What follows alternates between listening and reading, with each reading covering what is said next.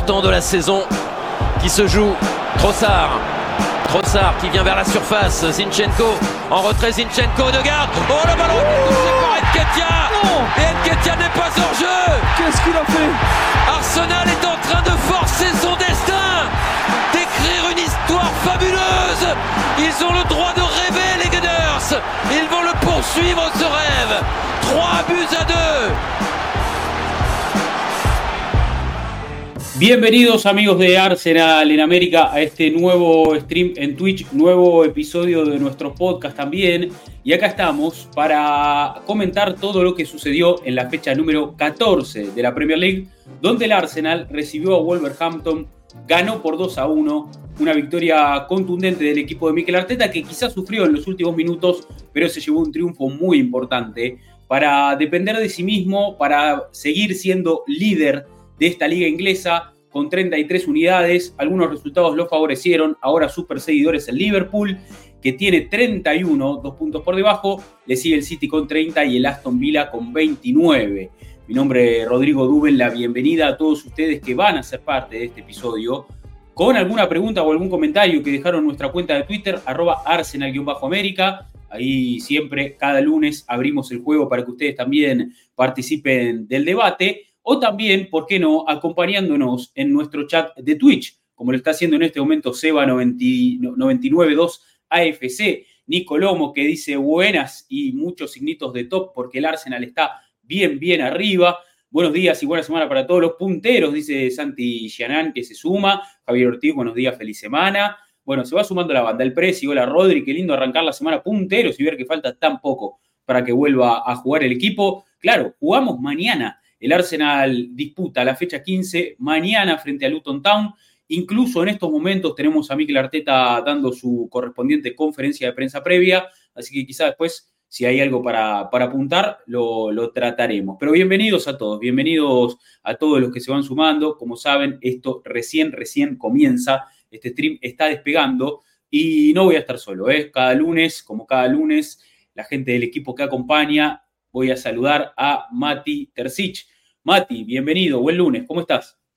¿Qué tal, Rodri? ¿Cómo estamos? Bueno, mientras hablabas, eh, leía un poco lo que decía Miquel y no pone, perdón, pone en duda Tomiyasu para mañana, eh, así como para empezar a full con un poco de información. Eh, pero sabemos que Mikel, cuando un jugador está lesionado, lo pone en duda igual. Así que no sabemos Si, hay alguna claridad respecto del, grado de la lesión de Tomiyasu el otro día. Esperemos que no sea grave. Em, pero sí, buen fin de semana para nosotros, ¿no? No, nos podemos quejar. Eh, ayer el City la pasó mal, el Liverpool sufrió un montón, el United sigue siendo una desgracia cómica. Newcastle con más problemas de lesiones, ahora con su, su arquero lastimado digo, como que se alineó todo un poco de vuelta para nosotros y, está bueno, con, poco más de un tercio de la temporada pasada, eh, seguimos primeros, ventaja más que aceptable, eh, creo que es un momento óptimo para estar siguiendo este equipo. Sí, sí, sí, es, un gran momento para, para, ser hincha de Arsenal desde los resultados, pero también creo que el equipo va afianzando, Mati, un poco ese funcionamiento.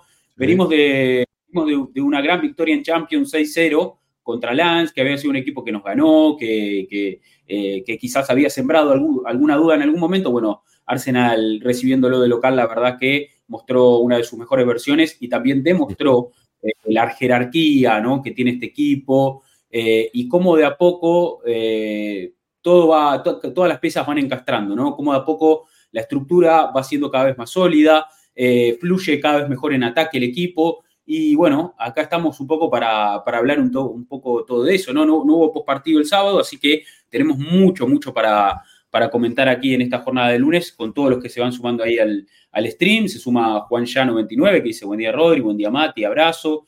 Ramiro CR27, saludos Rodri por fin, buen lunes. El Prezi, que bueno, habla de la duda de Tomiyasu, eh, juega de falso 9, entonces dice, vamos, buenos días amigos, punteros, vienen partidos que sí o sí hay que ganar buena jornada para el Arsenal con partidazos, dice el amigo, el amigo. Bueno, de a poco la gente que, se va sumando a este stream que, como digo, está, está arrancando. Eh, hoy sin Debo le mandamos un, abrazo que mandó material que será usado, lógicamente, para, para, ir comentando, comentando todo. Pero bueno, nos vamos a meter primero en la, en la fecha de la Premier, Mati. Como hacemos siempre, arrancamos eh, entrando en calor, hablando un poquito de esta jornada número 14 del fútbol inglés. Eh, una jornada que, como decíamos, eh, vino, vino, se, vino, la verdad que a, favor de Arsenal, muchos partidos, muchos resultados a favor de, un Arsenal que, ganó su encuentro y no dependía de nadie para seguir en la cima, o sea, se aseguró el primer puesto con su victoria, pero resultados que, destacados, ¿no? Que, nos, que nos van a ayudar seguramente de aquí al final de, la campaña. Eh, a ver, ahí ya, ya estamos con todo esto en pantalla. Eh, ahí estamos. A ver, el sábado, bueno, día que jugó Arsenal, eh, Arsenal abrió la fecha con otros dos partidos, con la victoria de Brentford 3-1 frente a Luton. Luton, nuestro rival de mañana, nuestro próximo rival. Así que un Luton que va a venir de, capa caída seguramente, necesitado de puntos. Con un dato muy importante que después lo voy a dar más, lo, lo, podemos dar más al final cuando, cuando miremos hacia adelante de eh, un récord negativo que arrastra Arsenal en cancha de Luton. ¿eh? Atención con esto, seguramente capaz ya lo ven ahí por, por redes, pero después lo comentamos, lo comentamos bien. La goleada de Barnley 5 a 0 frente a Sheffield United, eh, un Barnley que, le cuesta sumar puntos, pero que metió un triunfo muy importante como local, contundente frente a Sheffield, otro de los equipos que pelea en la parte baja. Ganó el Everton de visitante, un Everton que necesita sumar después de, de su sanción.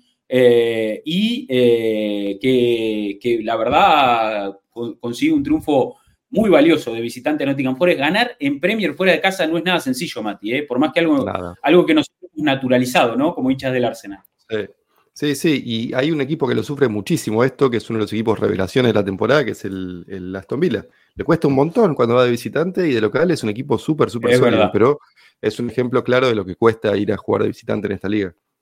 Sí, totalmente, totalmente, ¿verdad? Y si no, preguntarle al United, eh, que fue a St. James Park y, perdió frente al Newcastle, victoria 1 0 de las Urracas, gol de, gol de Gordon, en un partido donde sufrió bastante el Newcastle. O sea, cuando vos se, des terreno, se, le, se des la pelota, eh, y bueno, hay muchas chances, ¿no? De que el resultado sea, sea adverso. Pero así viene jugando también el United todo el año, ¿no? En algún punto. Sí, siendo un equipo desconcertante para mí, porque es como que no termino de entender. por momento parece que los jugadores le soltaron la mano al entrenador, no corren, no marcan. Bruno Fernández juega de extremo, de enganche de 5, de doble 5, no, está muy claro qué pasa ahí. Y después parece que se despiertan, convierten. Harry Maguire recuperando forma, se está empezando a aparecer o siendo similar a aquel de Leicester que, parecía que estaba siempre bien ubicado y que ponía la pierna justo para bloquear balones. El otro día, bueno, les costó el empate porque por culpa de él se, anuló un gol. Eh, pero bueno, fue clave también para que el resultado fuera 1-0 hasta ese momento. Eh, es lo único quizás positivo que encuentro de United hoy en día.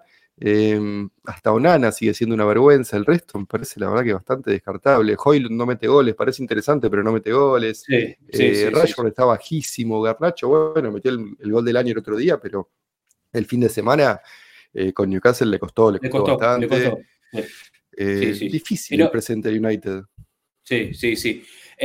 lo vamos a sumar ya, ya, ya mismo, ya mismo. Interrumpimos un poquito el análisis de Premier para sumar a nuestro amigo Adrián Jiménez Muñoz. Adrián, bienvenido, buen día, buen lunes. ¿Cómo estás, amigo? ¿Bien? ¿Qué tal? ¿Todo bien o qué? ¿Cómo estamos? Todo bárbaro, todo bárbaro. Acá punteros, acá muy contentos, muy tranquilos. ¿Vos cómo te agarras el lunes? Está bien, allá arriba está bien, ¿eh?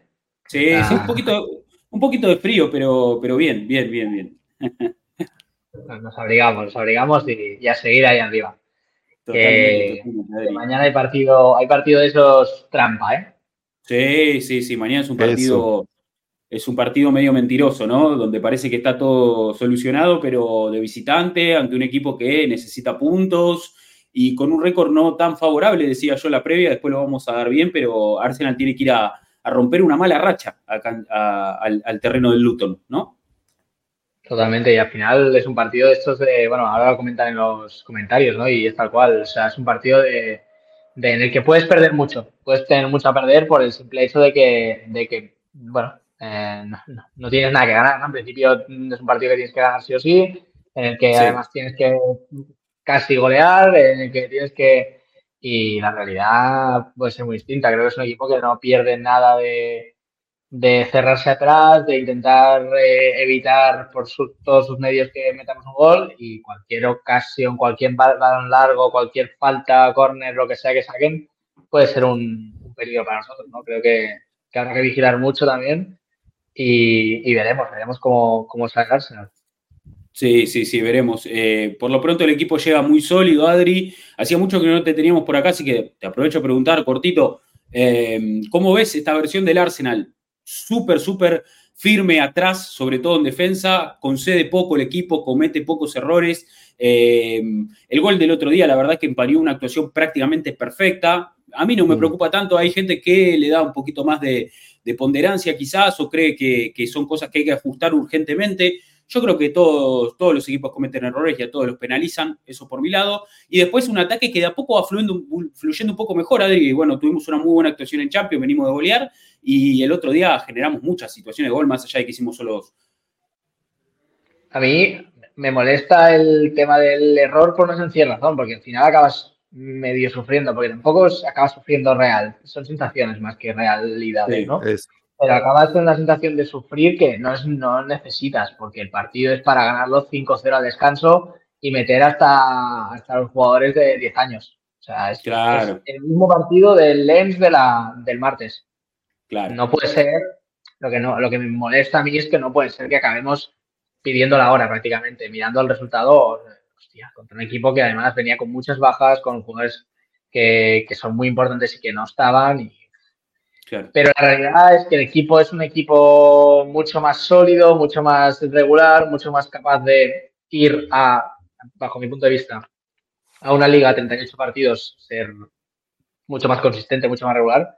Y en ese sentido creo que el Arsenal ha dado un pasito más allá, a nivel de madurez también, eh, para afrontar los partidos. Luego, al final, el fútbol es fútbol y un día tiras desde un metro y la fallas y al día siguiente te toca la pelota en el culo y entra. Claro, eh, claro. Pues, Está bueno esto que decís, Adri. El tema es, el problema es si se vuelve algo eh, constante o repetitivo, esto de ponerte 2 a 0, no cerrar los partidos, que te metan uno cuando faltan 10 y terminar cortando clavos. Yo entiendo que no pasó demasiado esta temporada, pero sí está bueno dar la voz de alerta. Eh, tranquilicémonos, metamos el tercero, no empecemos a boludear antes de tiempo. Pero sí, digo, tampoco es que viene sucediendo todos los partidos. No, y que además tenemos, tenemos, dos balones al palo. O sea, que tampoco es que. O sea, en que te ha tirado un balón al palo y creo que el otro lo, hace trozar, si no me equivoco, no recuerdo quién. Eh, eso en un día que la pelota entra es un 4-0. Eh, quiero decir, tampoco. Que, no es la sensación de, Buah, es que hemos tirado dos veces a puerta y hemos metido dos goles y luego, no, tampoco es eso. Simplemente el día del Lens tuvimos el acierto de cara y creo que jugamos mucho peor de lo que jugamos el, al menos los primeros 30, 40 minutos del, otro día. Porque el día del Lens, para mí, se juega peor que el día del Sevilla. Y el día del Sevilla Totalmente. y el, el acierto también funciona. Y, habrá días en los que se va a meter tres goles eh, en tres tiros a puerta y ya está. Porque el día del Chelsea, por ejemplo, en Stanford Bridge, tiramos eh, bueno, el gol de Ranch, creo que habíamos disfrutado una vez y media. Y mira, bueno, a ver, esto es fútbol también. Al final hay que entender que a veces estas cosas pasan. Yo lo que creo es que estamos muchísimo mejor preparados para una competición larga. Y también creo que somos, seremos un equipo muy difícil de, eliminar en, Champions, la verdad. Porque al final, cuando no encajas mm, a dos partidos, 180 mm, minutos, muy raro es que este Arsenal no te meta un gol. Entonces, cuando tan difícil es meterte un gol, y tú metes uno, al final, por, por pura, pura matemática, eh, acabas por encima, ¿no? Tenemos, eh, tengo, Tal cual. Yo tengo dos partidos ahora mismo metidos en la cabeza, que es eh, Villa Park y Anfield, que creo que son dos partidos que nos van a marcar mucho donde estamos realmente, porque creo que son dos equipos que en casa se hacen muy, muy, muy fuertes. Sí. Y, y no perder eh, nos va a poder dar esa, ese estirón, ¿no? de, bueno, de realmente creernos que estamos allí, porque a diferencia del año pasado, estamos solo un punto por debajo de lo que estábamos el año pasado, si no me equivoco. Eh, jornada 14, ah, pues eso. Jornada 14 del año pasado, ganamos en campo de Wolverhampton, si no me equivoco, 0-2, con goles de Odegaard y todo parecía la de hostia porque nos íbamos al mundial líderes y mm, bueno, bueno, ya somos el equipo mejor equipo de la historia. Este año estamos líderes igual, acabamos de ganar Wolverhampton igual, la casualidad, estamos un punto por debajo o dos eh, y da la sensación de que todo va, va fatal. Sí, sí, de que, hay más endebleza. Sí, sí, sí, sí. sí, una sensación dentro de la, afición de, de, de, qué mal todo, es que, no sé, se da un mal pase. Lo, veo con Raya porque a mí se me acusa del tema de Raya de pues, español y tal igual, ¿eh? Pero Raya da un mal pase y, bueno, es que Raya, es que los pies, que no sé qué, es que no cuantos. Lo da cualquier otro portero de cualquier división y le estamos dando palmas porque lo ha intentado. Ya no sé, tío. Sí, sí, sí. Claro, ¿no? Somos muy exigentes. El ambiente medio enrarecido y no lo entiendo. Somos líderes, hemos pasado primeros de grupo en, en, Champions y nos han eliminado de la Carabao Cup. Uf, de la Carabao Cup. Sí, eh, no, es que es la, es la, forma fácil de conseguir títulos. Ya, pero es que yo no quiero la Carabao Cup. Si, si viene, perfecto. Si viene, absolutamente igual la Carabao Cup. Yo lo que quiero es estar, estar, intentando ganar la Champions o la Liga. Eso quiero y, y en eso estamos. Total. No, bueno esto que decís, porque es verdad que está todo enrarecido el tema, está como tenso, tenso el, diálogo alrededor de Arsenal. A mí, a mí, de hecho, me dio la sensación que, como les digo, el gol del otro día eh, generó mucho malestar eh, y yo lo, o sea, lo, lo, contrastás con lo que fue la actuación y digo, para tanto, me parece que el equipo jugó un partidazo, más allá de terminar sufriendo los últimos 10 minutos. ¿Qué equipo no termina sufriendo los últimos 10 minutos en la Premier League? ¿Qué equipo termina el partido cómodo? O sea, ¿cuántos partidos cómodos terminás en, en una temporada de Premier donde sabes que la exigencia es máxima, donde sabes que todos los equipos aprovechan cada centímetro que podés dar? Entonces, yo creo que está todo dentro de los parámetros normales. O sea, me parece que nosotros no, no le damos el, lugar a, la exigencia que tiene la Premier hoy como liga, ¿no? O sea, no, no tomamos dimensión de lo difícil que es ganar un partido, por más que sea de local contra el último, o sea, que el año pasado justamente al último no le sacamos puntos prácticamente, creo que dos empates metimos. Entonces, lo, que te, lo, que te habla un poco de lo que es la, la Premier League y estar puntero dependiendo de, uno mismo, garantizándote la punta sin eh, tener que depender de ningún otro resultado, me parece muy, muy valorable y creo que el equipo está incluso de a poco, como digo, encontrando cierta dinámica positiva. De a poco vemos un Arsenal que fluye cada vez más, eh, donde, donde hay movimientos naturales, ormánicos, el ritmo de Odegar, Odegar está agarrando muy buen ritmo y cuando el equipo se mueve al equipo al, ritmo de Odegar, se nota, se nota, se nota. Se nota mucho, sí, sí, sí. sí, Bucayo siendo determinante, Martinelli quizás es el que está más bajo hoy, pero bueno, metió quizás el, gol más importante de la temporada hasta ahora, tal vez. Claro, discutible eso. Entonces es como que eso. además, estamos fecha 14, pasamos ya un tercio, vamos primeros y estamos recién ahora entrando en ritmo, que es lo que veníamos en la previa del torneo, cuando empezamos a jugar y, no, no, no, no, no, engranábamos del todo bien, la teoría era esta, buscando control para arco en cero, para así hacer la diferencia en el arco rival, y de a poquito ir engranando y no, no hacer todo tan emotivo, como Liverpool el otro día, por ejemplo. El, momento de mm. Liverpool el otro día fue nuestro Bournemouth de la temporada pasada. Y con este nivel de emoción a esta altura de la temporada, sabemos que puede llegar a ser contraproducente. Eh, bueno, estamos, en un, estamos con calma, estamos en velocidad crucero primeros. Eso no, entiendo. El saludo ahí para el chino que dice buen día Rodri, Mati y Peña. Yo no entiendo habiendo tanto calor en Chile cómo es que siento tanto frío, dice, porque seguimos arriba en la tabla. Saludo para Hitzero, saludo para nuestro amigo Soy del Brighton, eh, que se suma a este stream. Juan Ya, también ahí prendido. Bueno, está, están, todos, todos ahí acompañando. Mauro Rossi también, Laurazo, Laurazo está haciendo Mauro. Un fuerte abrazo para él. Se suma Joa. Bueno, ahí, ahí la banda acomodándose. ¿Te quedas, Adri, para analizar un poquito la Premier? Eh, no sé cómo estás de tiempo. Me un rato, me un rato. Bueno, perfecto. Vamos entonces, volvemos a, nuestro, a análisis inicial para hablar un poquito de esta jornada de la Premier League. Estábamos hablando de los partidos del sábado, Adri, eh, y bueno, más allá de, los, encuentros de primer turno, quería saber si viste la visita de Newcastle, la visita, perdón, del United a Estadio del Newcastle y qué te pareció la victoria de las Urracas 1 0. Pude, pude ver un trocito no lo pude ver entero, luego lo, recogí al día siguiente. Y, bueno, al final es que estamos delante de un Newcastle con ciertas bajas importantes. Eh, destacaría Botman y, Tonali, sobre todo. Eh, jugando el libramento del lateral izquierdo y, y, aún así es un equipo que a mí me impresiona mucho lo que ha hecho Newcastle en dos años, porque eh, sí tienen todo el dinero del mundo, pero no han hecho super fichajes, no han hecho, eh, no han derrochado el dinero como podíamos ver en otros clubes o podíamos anticipar. Me da la sensación de que han, creado un equipo, un super equipo eh, a lo suyo, jugando a lo suyo, pero un super equipo que es muy, muy competitivo, muy difícil de, de, destrozar. Y lo que hicimos el año pasado en, campo de Newcastle de ese 0-2, que decir, lo, uso como, una vara de medir de, ¿Estuviste, presente ahí, Adri, o no? Estuve, estuve, estuve. También, también eso ayuda, ¿no? Pero me refiero que, evidentemente se enfrentan a un Manchester United que venía al alza, no a nivel seguramente de, juego ni de sensaciones, pero sí de resultados. Sí.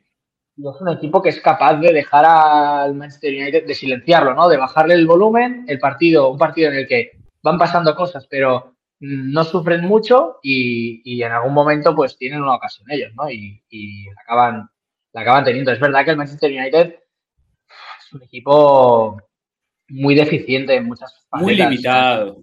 sí, muy, limitado. Le cuesta mucho seguir jugando desde atrás, eh, tiene pocas ideas, tiene jugadores... Eh, bueno, es que el ejemplo es, bueno, para mí el, tema está en, gente como Anthony, ¿no? Al final cuando, cuando dependes de gente como Anthony, que es un jugador que te ha costado 100 millones, y que no estaría entre los, para mí, 10, 12, 15 mejores eh, extremos derechos de la Premier. O sea, ya no te digo de extremos, te digo extremos derechos. Eh, hostia. un jugador que, que no te genera situaciones de, ventaja, no te genera nada. Entonces, hostia, cuando tú quieres ganar un partido y tienes a gente como Anthony, tienes a Hoylund arriba que parece que sí, luego no está metiendo goles salvo en Champions. Eh, tienes a Marcial, Marcial. El otro día alguien me decía que Marcial en, vez de, de Enquetia. Yo me, quiero pegar un tiro en la no, no, no, por favor, no. no pueden haber, como un equipo muy mal, muy mal diseñado. Justo esta mañana estaba, estaba pensando, eh, ¿cómo puede ser que gente profesional haga las cosas así? O sea, muchos intereses tienen que haber detrás de ciertos fichajes y ciertos movimientos para que se den, porque es que si no hay cosas que yo no puedo entender. Totalmente, totalmente. consecuencia de muchas manos en el mismo plato, digo, no es solamente incompetencia y o barra corrupción, también hay, hay eh, decisiones colectivas que a veces hay que tomarse de, forma individual o, de a dos, y allá no sucede eso, se nota. Totalmente, totalmente. Y hay, que ver incluso qué termina pasando con este Manchester United, que está en plena transición de, cambios en, los despachos, ¿no? Hay un dueño que está asumiendo, a ver, que ver qué, qué, qué decisiones toma, qué, qué, tipo de poder le dan eh, los Glazer, que son los máximos accionistas, a este, a este nuevo integrante de del club y, hay que ver qué, termina pasando con todo este proyecto que nunca terminó de arrancar en definitiva, ¿no? El proyecto de Ten Hag. Tanto se habló de esa Copa de la Liga que ganaron el año pasado como, como si hubiera sido una plataforma importante para construir algo, pero incluso trayendo jugadores eh, de nombre y, sumando calidad al plantel, eh, no termina construyendo un funcionamiento fiable. O sea, el United termina siendo eh, lo que puedan hacer sus individualidades, lo que eh, algún rato de inspiración de Bruno, alguna corrida interesante de Garnacho, si Rashford tiene metros al espacio, alguna salvada interesante de Onana que igual después deja mucho para el debe también, ¿no? Se equivoca bastante, comete errores que son garrafales, en una defensa que sufrió muchas bajas, pero que se la ve totalmente diezmada a ver, el otro día la defensa del United tenía tres laterales, o sea, Juan Bisaca, Dalot y yo. Eh, una defensa totalmente emparchada, ¿no? Luego, Rodri, ves al, Tottenham y sí, el, partido anterior no, pero sí, el Tottenham ayer va al campo de Manchester City con Emerson y Ben Davis de lateral, de centrales. Sí, Emerson, que no es un jugador de fútbol con todo el cañón del mundo. Sí. Y acaban, y acaban sacando el empate. Es que entonces dices, joder, eh, no está algo Algo se está haciendo bien en el Tottenham que no se está haciendo bien en el Manchester United. O sea, eso es sencillo. Eh, ¿Qué? Pues no me corresponde a mí analizarlo, pero entiendo que tiene que ver con entrenos, entiendo que tiene que ver con un tema táctico, con tema de calidad de los jugadores, no sé, pero, pero es alucinante. O sea, eh, no sé, yo, yo, o sea, veo al Manchester United como un equipo muy deficiente, con mucha capacidad. Te puede ganar un partido al Manchester City y te puede perder tres seguidos contra los tres últimos y además haciendo el ridículo. Es una situación como muy de, de, no sé, de no haber avanzado, no haber avanzado. El año pasado, cuando me acuerdo un momento, creo que debía ser enero o febrero, que el Manchester United estaba acercándose al Manchester City y jugaron el Manchester United Manchester City y la gente decía, hostia, igual nos, nos eh, viene bien que empaten. No, no, nos viene bien que gane el Manchester United porque es un equipo que eh, hoy te gana y mañana te empata y te pierde. O sea, es que igual que ayer nos venía bien que, que ganara un Tottenham porque el Tottenham está en proceso de construcción y el Manchester City no. Te dar los máximos eh, puntos. Ganar, a mí el empate me gusta, ¿eh? Sí, el empate no me disgusta, claramente, claramente. Porque no, porque no, queremos, porque no queremos que el Tottenham gane ni, ni, ni cuando se enfrentan entre ellos, pero la, la, realidad es que... Sí, convenía que gane el Tottenham. Sí, sí, el número sí. Sí, sí, sí, totalmente, totalmente.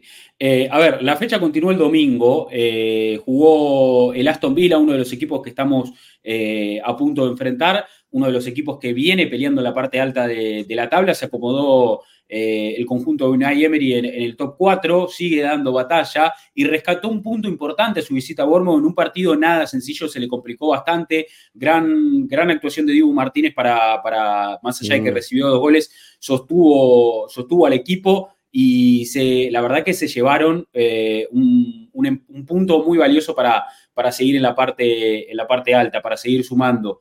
Eh, la victoria del Chelsea con dos goles de Enzo Fernández también. Dos goles de Enzo eh, poco convencionales para él, porque no fueron ni remates de afuera del área, ni, ninguna eh, intervención llegando desde atrás, sino más, más, más, bien goles de balones detenidos, uno en una segunda jugada, un córner, con un cabezazo apareciendo ahí en el, punto penal, en el corazón del área, y el otro, bueno, haciéndose cargo eh, de, un penal justamente para, poder darle la victoria a un Chelsea que jugó gran parte del partido con uno menos por la expulsión de Gallagher. ¿eh?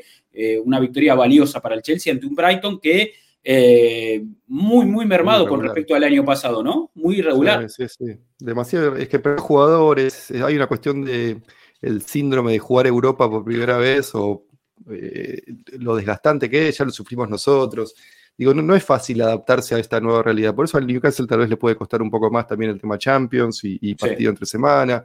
Eh, no es nada fácil, no es nada fácil y un plantel corto, nada. Eh, a veces estas, nuevas, estas nuevas alturas complican a ciertos equipos y los terminan perjudicando. Le pasó a Wolverhampton, le ha pasado a Crystal Palace, si no me equivoco, le pasó a Brentford también, si no, si no estoy confundido, hace un par de años. Digo, no, no es nada fácil acomodarse de vuelta a esta, cuando te va tan bien un año, mantener ese nivel.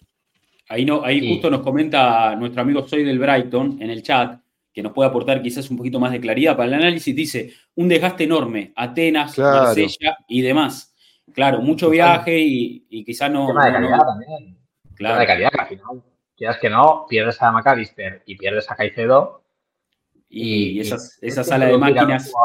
A los jugadores jóvenes, que, no, que serán muy buenos seguramente, pero que tienen que ir acostumbrándose al equipo, a la liga, a, a derby, etcétera, etcétera. O sea, por ejemplo, Valeva, que es un jugador que me gusta mucho estéticamente. Me gusta, ¿eh? Me gusta, me gusta. Pero tiene muchísimo para mejorar. Tiene muchísimo para mejorar. Tiene, ritmo, tiene ritmo de partido de los martes de empresa.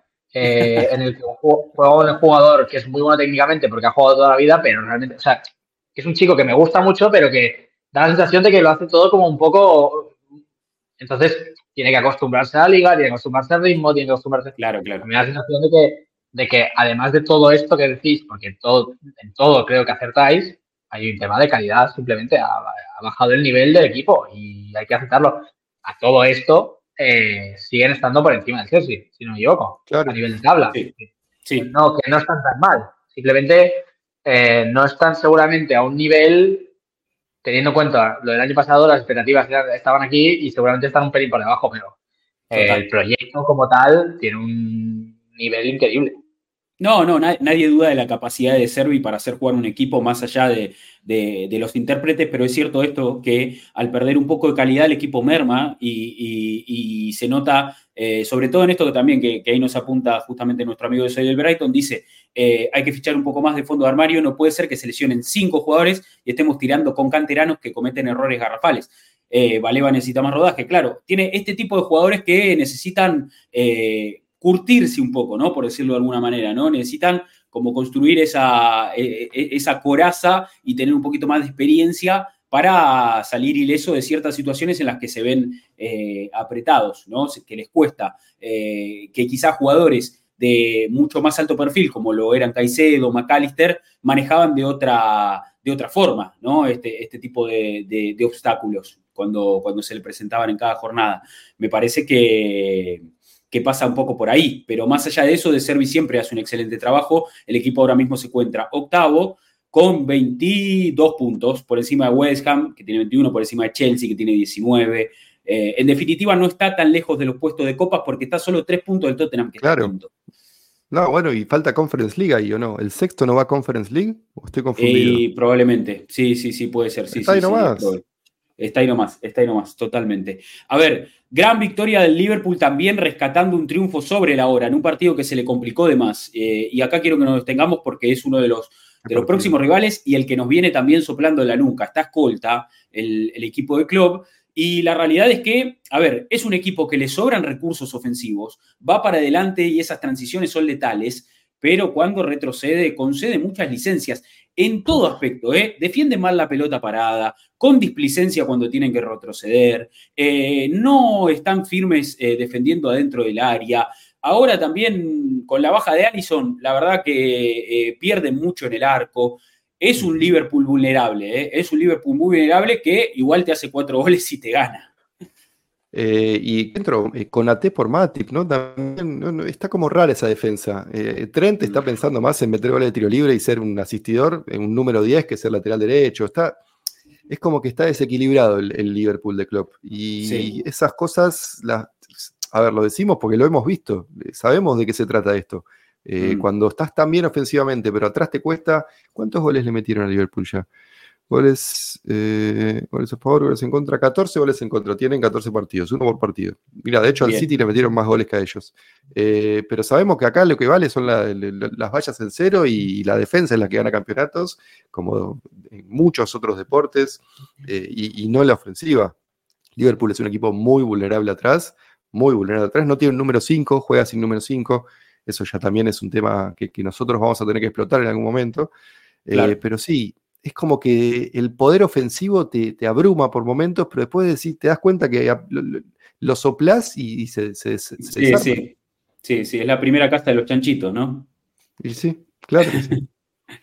Eh, sí, la realidad que, que Liverpool viene, viene con estas dos caras, ¿no? Un equipo muy vulnerable atrás, pero un equipo que tiene poderío ofensivo, que tiene variantes, que tiene recursos, ¿no? Con Salah, con Darwin, entra Luis Díaz, eh, los mediocampistas llegan mucho, McAllister hizo un golazo, Alexander Arnold también haciendo mucho, mucho uso de su pegada, metió dos. Eh, la verdad que, del medio hacia adelante todo parece funcionar muy bien. Ahora eh, es un tema, es un tema la defensa que hay que tener en cuenta y me parece que hay que aprovecharlo ¿no? en, nuestra, en nuestra próxima visita a Anfield.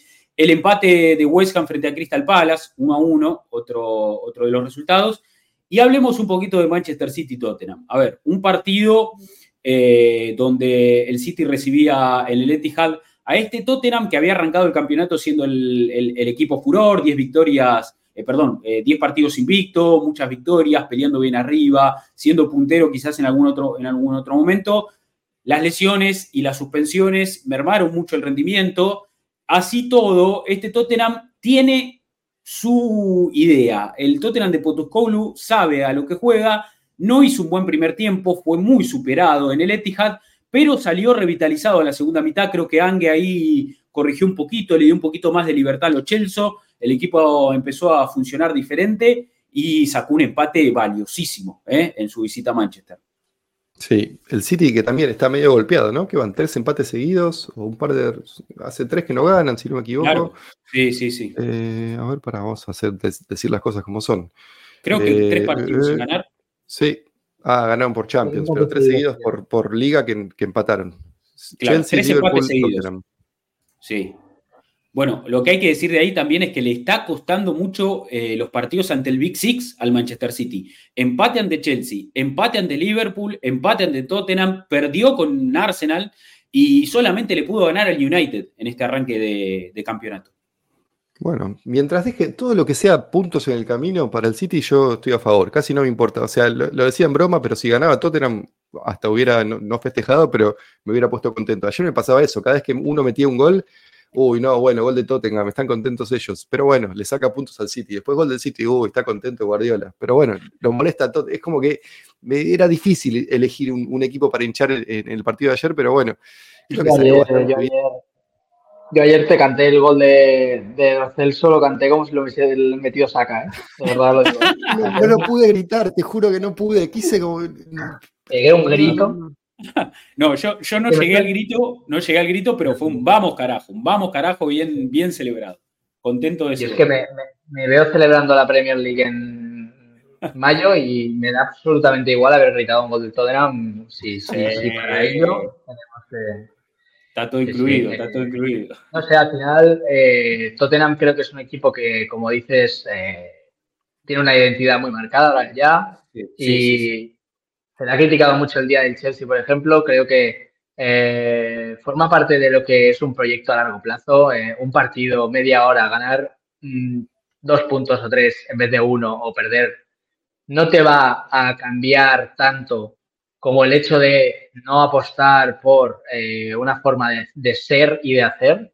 Y creo que creo que Postecoglou ha apostado por una identidad, le ha dado una identidad al club que había perdido. Y creo que creo que está haciendo muy bien de, de, no variar ni cuando juega contra uno ni cuando juega contra otro. Porque creo que a largo plazo, que no olvidemos que esto siempre es a largo plazo, al Tottenham le va a venir muy bien. Porque si ahora que pierdes a Madison, pierdes al Cuti, pierdes a quien sea, Van de Ven o no sé quién más había lesionado, eh, lo cambias todo, cuando vuelvan vas a volver a tener que cambiar. Y ahora que me falta uno y cambio, me falta uno y me mantengo, ¿qué hago? No, mantengo todo el rato. Eh, ¿Perderá más partidos? Perderá más partidos.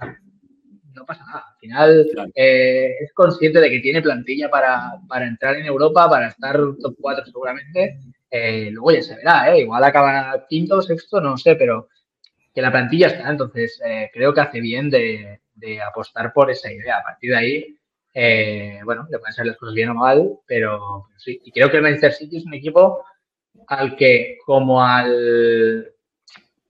A, diferencia del año pasado, creo que le, está faltando, veremos, cuando llegue la época Manchester City, que es a partir de, enero, que se puede sí, piloto automático lo ganan todo. Eh, veremos, pero de momento lo que creo que le está faltando es esa jerarquía. Sí. Que también es verdad que está enseñando Kevin De Bruyne, ¿no? Pero esa jerarquía que solo me da la sensación que está aportando eh, gente como Bernardo Silva o como Rodri, eh, mm. pero esa jerarquía de jugadores como Gundogan, que te ganaban un partido en un. Eh, que te ganan eso, un partido en un momento brillante y, el partido o, gente como Marez y ya está, ¿sabes? esa pequeña bueno, situación de pase lo que pase, mm, vamos a sacar puntos, ahora se está viendo un poco mermada. Luego, evidentemente, mm, meter en la, en la cama al Manchester City eh, en 4 eh, de diciembre, pues me parece Sí, eh, no, no, no, claro. Como mínimo de, ser muy valiente. No, no, claro, no, no, no, no, no, hay que dar. Pero sí, está bueno esto que decís, ¿eh? porque está así, está raro. Y ahora van a, a, Birmingham contra Aston Villa sin Rodri de vuelta. Y cada vez que no Rodri le costó. Sí, ahí no, nos aportaba Juoxa en el chat justamente eso, se le viene el Vila de mm. visita sin Rodri, sin Grealish también, y hay que ver cómo terminó, terminó ¿eh? ¿Cómo se hizo molestar? Sí, y hay que ver cómo terminó Doku, que, también salió medio con una molestia, no creo que sea nada grave, pero hay que ver cómo está. Pero sí, algunas bajas importantes, sobre todo la de Rodri, que sabemos que cuando falta esa pieza matriz en el engranaje, se resiente el funcionamiento. Le ha pasado eh, en esta misma temporada cuando fue expulsado, ahora llegó al eh, límite de tarjetas amarillas, con las cinco amonestaciones queda suspendido un partido y es una baja sensible para un equipo que, como decimos, eh, le, falta, le falta un poco de peso de referentes y también está eh, atravesando un momento defensivo complicado. Quizás yo, yo, no siento que esté tan endeble como alguno piensa o, no creo que esa vulnerabilidad sea tan evidente, pero sí que cometen errores que antes no cometían y, que, y que en esta temporada de la Premier, casualmente, que era algo que habíamos anticipado el año pasado, se ha subido la vara en todos los equipos eh, y yo creo que cada año sube la vara en todos los equipos. Y era lo que decíamos quizás el año pasado cuando Arsenal estaba a las puertas de conseguir el título, que decíamos, che, hay que aprovechar ahora porque el año que viene se van a reforzar todos, todos los equipos van a traer figuras, todos los equipos van a estar mucho dinero, entonces es el momento, no se dio el título, terminó pasando lo de que todos los equipos se reforzaron y Arsenal sigue puntero, que eso también es valorable. Y yo creo que hoy cuando vos cometés errores y queda demostrado en esta jornada de la Premier, nos pasó a nosotros, le pasó al City, le pasó a todos, le pasa exactamente a todos los equipos, le pasó al, Aston Villa Bournemouth, el primer gol es un error defensivo, vos cometés un error y termina en gol en contra. O sea, hoy es muy, muy eh, evidente que cada error defensivo te penaliza. La liga, la verdad que está en un nivel altísimo y vos concedés un centímetro, cedés una rendija una fisurita en tu, en tu defensa, es un gol. Entonces, yo creo que eso hay que tenerlo en cuenta. ¿eh? Yo creo que eso hay que tenerlo en cuenta porque a veces desestimamos la dificultad que tiene la liga. Cada equipo tiene sus recursos, cada equipo tiene sus figuras,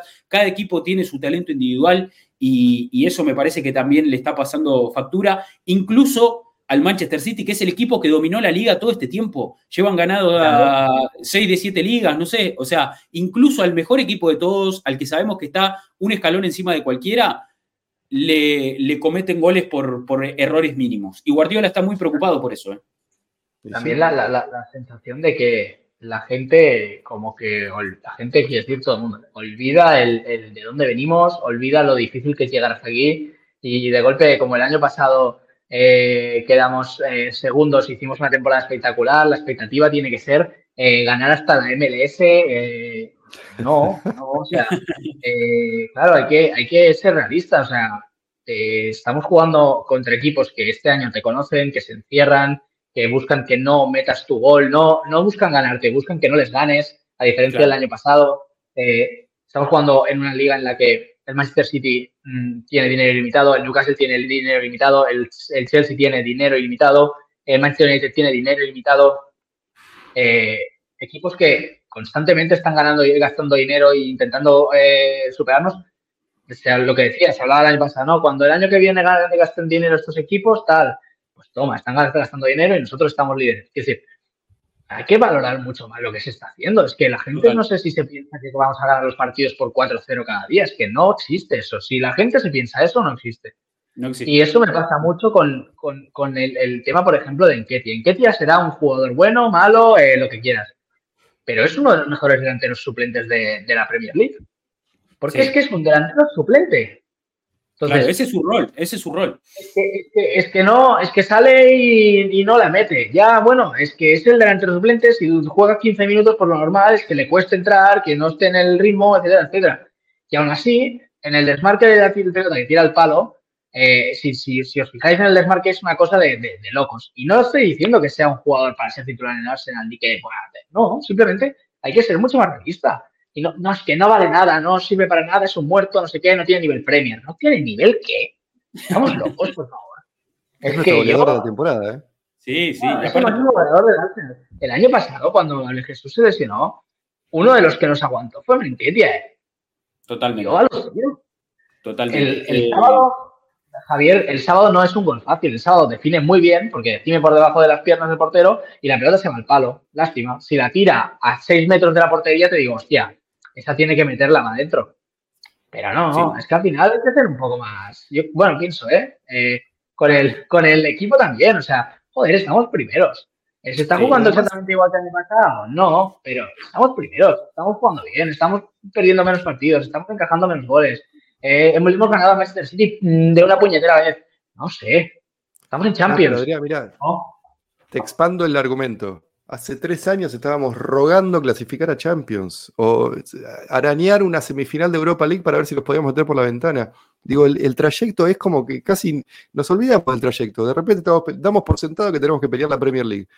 Un equipo autosuficiente, como no los hay en la Premier League, porque el Arsenal es un equipo autosuficiente, eh, que está peleando la liga contra eh, dos países, dos estados-nación petroleros. Eh, el equipo más rico del mundo, como el Manchester United, y, aquí, acá estamos, viejo. ¿no? Es como que a veces hay que disociar un poquito del, día a día y dar un paso atrás y decir, ah, estamos parados acá, venimos de acá, el objetivo es este, estamos más o menos bien encaminados. Bueno, vamos a esperar y ver.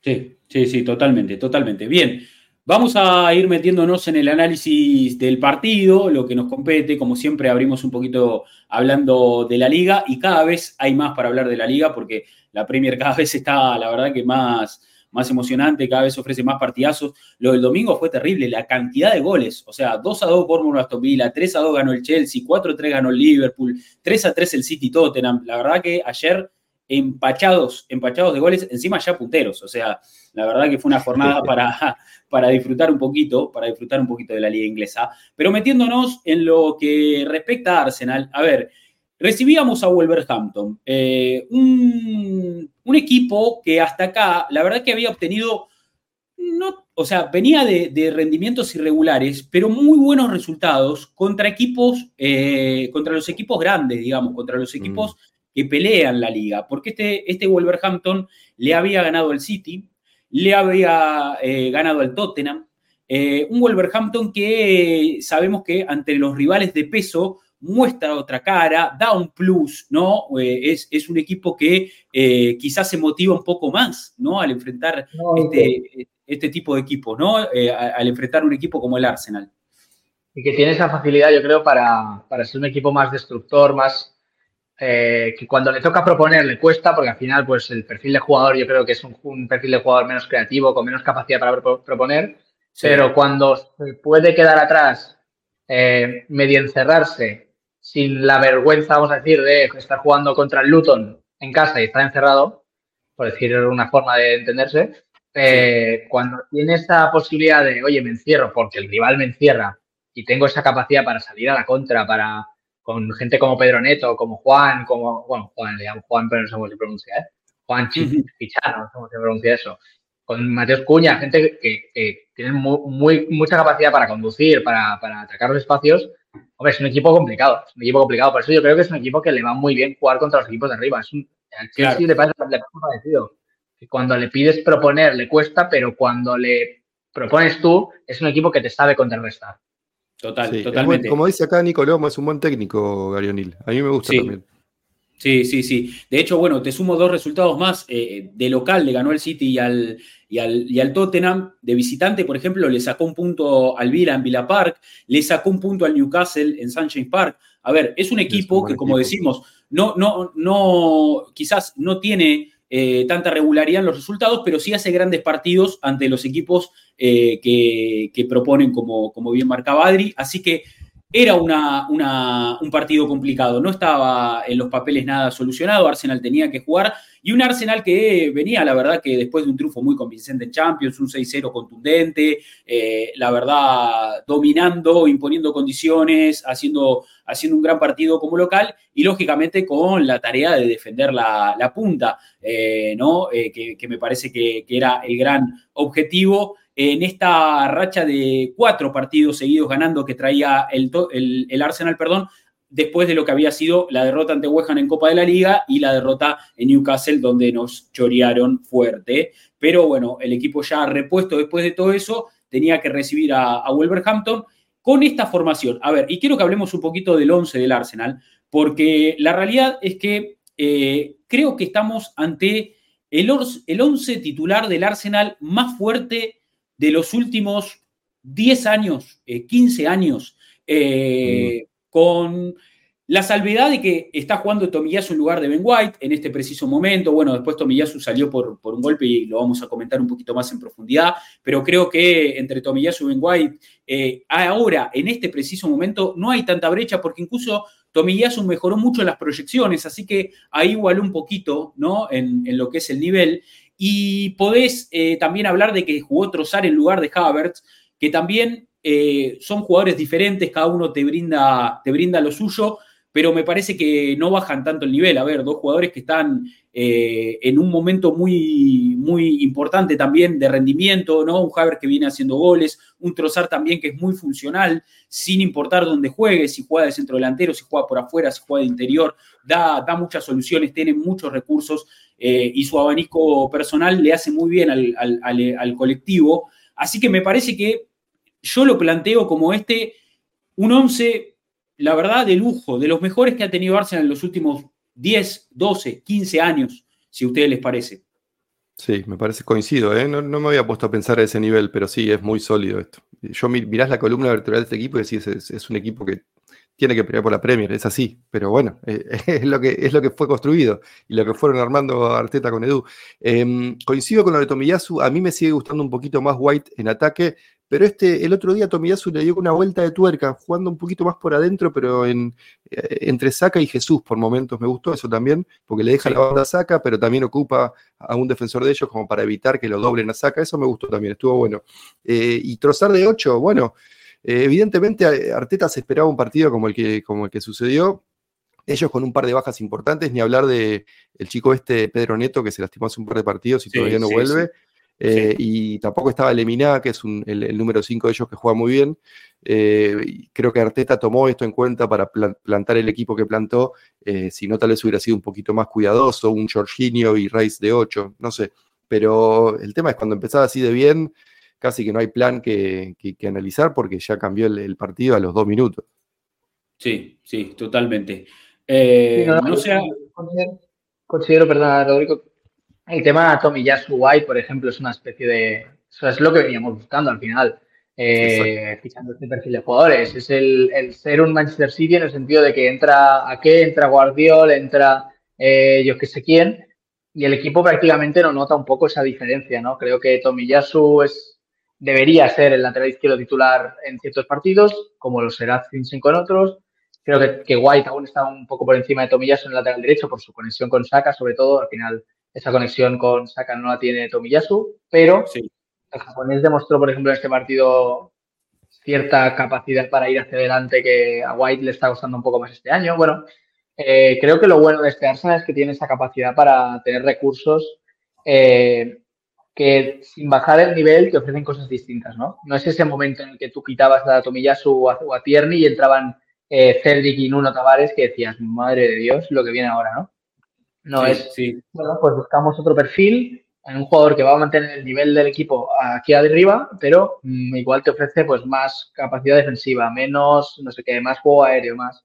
Y creo que estamos, como dice Rodri, en el, en el punto que te diría incluso que más alto desde la época, desde la era Emirates.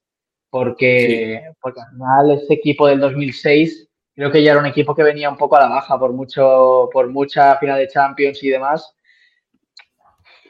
Creo que era un equipo que venía ya a la baja con mucho nivel, pero y hemos visto equipos muy buenos, pero no creo que hayamos visto equipos tan, tan sólidos, tan maduros, tan capaces de ganar una competición como este. Hemos visto equipos muy brillantes, estoy pensando en los eh, Nasri, Rosikis, eh, Castorlas, etc. Pero ahí pues era la, la, foto aquella, el típico meme que es un coche y es un carro de caballos detrás y un Ferrari por delante pues un poco era eso, ¿no? Eh, ahora somos un Ferrari entero, entonces, bueno, que el equipo es mucho mejor, sin ningún tipo de duda. Total, totalmente. Eh, a ver, para hablar un poquito de lo que fue el desarrollo del partido, hay que, hay que decir que Arsenal empezó muy bien, empezó aprovechando eh, el terreno que se dio Wolves, empezó conectado, intentando marcar goles de entrada y, encontró espacios. Em, yo eh, también quería, quería plantear algo, eh, porque hemos visto una muy buena versión del Arsenal, eh, muy, o sea, bastante fluida en ataque en estos últimos partidos. Y quería preguntarles si ¿No creen que eh, esto tiene que ver también un poco, porque también lo, menciona Arteta bastante en las conferencias post partido, cuando le hablan un poco de esta fluidez y que el equipo está mostrando una mejor cara en ofensiva, y él dice, depende de los rivales, eso depende de los rivales, o sea, poder progresar, poder eh, tener estos espacios, depende de los rivales, dice Arteta, y casualmente en los últimos tres partidos, Arsenal juega con rivales que te paran un 3-5-2 o una defensa de 5 cuando están en fase mm, defensiva, ¿no? Eh, tanto como Brentford, Lens y Wolves. Y me parece que hay un denominador común y que el equipo encontró es eh, eh, la forma para poder romper con esos bloques y se, sintió mucho más cómodo posicionado en campo rival que quizás con equipos que ofrecen otro tipo de estructura, ¿no? No sé cómo lo ven ustedes, pero me parece que pasa por ahí, ¿no? Coincido totalmente, porque todo lo que gana en el fondo, que lo ayuda a doblar a los extremos, te libera un poquito el centro del campo. ¿ves? ¿Y cuánto, cuánto vimos en estos últimos tres partidos a Saliva y a Gabriel conduciendo, pero súper adelante, pasando el círculo central? ¿Por qué? Porque es lo que te permiten estos equipos y la generas así la superioridad. Está bueno esto que marca Rodríguez, sí, coincido totalmente. Y creo que también ha habido una, una pequeña variación con la posición y con la actitud de la actitud me refiero a una actitud de como persona, sino la actitud respecto al juego de Odegaard. Eh, porque me da la sensación de que está bajando mucho más en salida de balón a buscar el balón atrás, generando varias cosas. Una, que el Arsenal saque mejor el balón, porque al final tienes un jugador que tiene el pie de Odegaard para sacar el balón. Y dos, arrastra su marca y genera un espacio en la espalda, ¿no? Que antes ocupaba y por lo tanto estaban más juntitos ellos, ¿no? Creo que el Arsenal en estos dos últimos partidos yo no iría tan lejos como tres, yo personalmente, ¿eh? pero creo que en los últimos dos partidos el Arsenal está empezando a entender y a leer mejor cómo mm, abrir esas defensas de tres centrales, dos carrileros, que al final es lo que, aunque por dibujo no, nos estamos encontrando en cada partido de la temporada. Por eso cuando partidos como PSV, partidos como el Sevilla o partidos como el del Lens el otro día, en los que, eh, el del Lens menos, sobre todo PSV y Sevilla, yo creo, eh, que nos han, nos han mostrado menos respeto, yo creo, a nivel de eh, salir a no perder. Eh, el equipo ha encontrado espacios por todos lados y al final es un equipo que, tiene unas, una capacidad de generar ventajas y situaciones de, peligro que, es ilimitado, ¿no? Y gente como Bucayo Saga, como Martínez y como Gabriel Jesús otros dar son, son auténticos monstruos. Sí, sí, está. y ahora se viene Luton, que también línea de tres, ¿eh? Claro, claro. Por eso digo que ahí eh, estaríamos atentos porque me parece que si bien jugamos de visitante y, eso también es, un factor, eh, creo que, podemos volver a ver un poco más de esto. Eh, tenemos unas imágenes ahí que, que nos pasó Debo para mostrar algunas eh, variantes tácticas de lo, que fue, de lo que fue esta victoria del Arsenal, sobre todo en el arranque del partido, como Arsenal se instaló en campo rival, ganó, ganó lógicamente el terreno y empezó a desbordar al Luton, sobre todo por fuera, saca la pelota eh, el equipo a los extremos, con Saca justamente, con Martinelli, y empieza a, generar desborde desde ahí. A ver, lo ponemos ya en pantalla. Ahí estamos. A ver, si estamos viendo. Esperen que nos acomoda a ah, nosotros. Jesús jugando de espalda fue brutal el otro día. ¿eh? Jugó como un pivot de la NBA. Increíble. Los dos goles empezaron así, de hecho. A ver, lo, dejamos correr así, así lo vamos viendo. Saca dando amplitud. Fíjate, Tomiyasu va a aparecer por adentro ahora. Fíjate dónde está. Eh, obviamente le dobla la marca, que eso, eso pasa habitualmente. Eh, pero estamos a un nivel. Qué lindo ese pase de cortada ahí. Sí, sí, sí, sí. Gabriel Jesús pivoteando. Fíjate Tomiyasu lo solo que está ahí, Tomiyasu pisando adentro, eh, detectando que ahí había una posibilidad, ¿no? Y después, bueno, al, final es, eso, al final es el, intercambio posicional que veíamos tanto el año pasado. El año pasado lo, veníamos con, lo veíamos con Shaka, etcétera. Es esta capacidad de simplemente entender que el, el, campo se divide de forma vertical en cinco carriles y hay que ocupar esos cinco carriles. Y en ese espacio donde aparece Tomiyasu, eh, pues se, habían, se había ido, no sé si es Odegar o Gabriel Jesús, y había que ocuparlo a alguien. Y lo ocupa Tomiyasu como podía haber ocupado, ocupado otro. Totalmente. y además, si hay dos con uno, si hay doble marca en algún lado, hay uno libre, inevitablemente. es así. Sí, sí, totalmente. Este es el gol de Odegar, que es un verdadero golazo. Eh, después de una larga posición de Arsenal y de llevar la pelota a ambos extremos constantemente, termina generando esto saca. Eh, que, era marcado por, por bueno. Eh, y esos toques de primera para la resolución son exquisitos. Todo esto, todo esto es exquisitez total. Eh, y Odegar. un 3 contra 2 de vuelta. O sea, tenés un 3 contra 2 ahí que te facilita todo. Es, así. Y los goles de Trozar, el gol de Trozar contra Chelsea, el gol de Trozar el otro día, son, el gol de Havertz en el segundo palo, son todas situaciones de 3 contra 2 cambiando de juego. Es, muy básico, pero es, no, lo puedes combatir. Sí, sí, totalmente. Acá vemos un poco de todo lo que, lo que generó Arsenal. Acá incluso Semedo yendo a la, a la izquierda. O sea... Mirá el área, mirá ahora el área. En el fondo tenés un 2 contra 1. Ya lo tenés este el 2 contra 1. Este, ahí este lo marca el video. Sí, totalmente. Y acá está Tomiyasu, en el medio del área, el centro delantero. Eh, la verdad que esa podría haber ido adentro tranquilamente también. A ver, un Arsenal que, contó con muchas posibilidades. Y otro de los recursos que, solemos aprovechar bastante, Adri, que lo venimos comentando y me parece que también tiene que ver esto con la configuración del rival y los espacios que se generan, es ese centro frontal. Eh, que, tenemos lanzadores y e, era una variante que no habíamos usado tanto hasta acá y es un centro más difícil de defender que el centro que viene desde, desde el extremo, ¿no? Estoy muy molesto, muy molesto con que, o sea, es que de verdad, porque es que los dos o tres primeros partidos de pretemporada, pretemporada, haber metido dos goles haciendo eso. Porque claro. carajo lo hemos dejado de hacer? ¿Por qué no lo hacemos? Yo, yo sí. A mí yo tengo la misma sensación, sí, sí. Lo hicimos el día de, de allí y metió gol eh, Saca después de un rechace del palo por, de un remate de Gabriel Jesús. Eh, metió gol Trossard en, en, Stanford Bridge. Por favor. Mm. ¿Qué ha pasado, no? Eh, la cuestión fue eso, que, que, creo que el Arsenal tiene que aprovechar mucho más ese recurso, pero para que ese recurso exista, tiene que haber mucho movimiento por, por eso, por delante del jugador que tiene la pelota, porque es la única forma también de generar ese espacio para el centrador. Pero gente que ataca esas, zonas, eh, creo que, que, nos hemos caído. Sí, sí, nos están diciendo que caímos en el chat. Eh, la verdad, yo al stream lo veo funcionando. ¿eh? Voy a actualizar, pero me parece que estamos, estamos ok. Sí, yo, yo, yo creo que estamos, ¿eh? Sí, sí, sí, aparte lo, estoy chequeando. Eh, acá estamos, acá estamos. Eh, sí, sí, sí. Si quieren... Igual aprovecho la pausa para decirles que me tengo que ir. Ah, bueno, dale, Mati, dale, dale, Mati.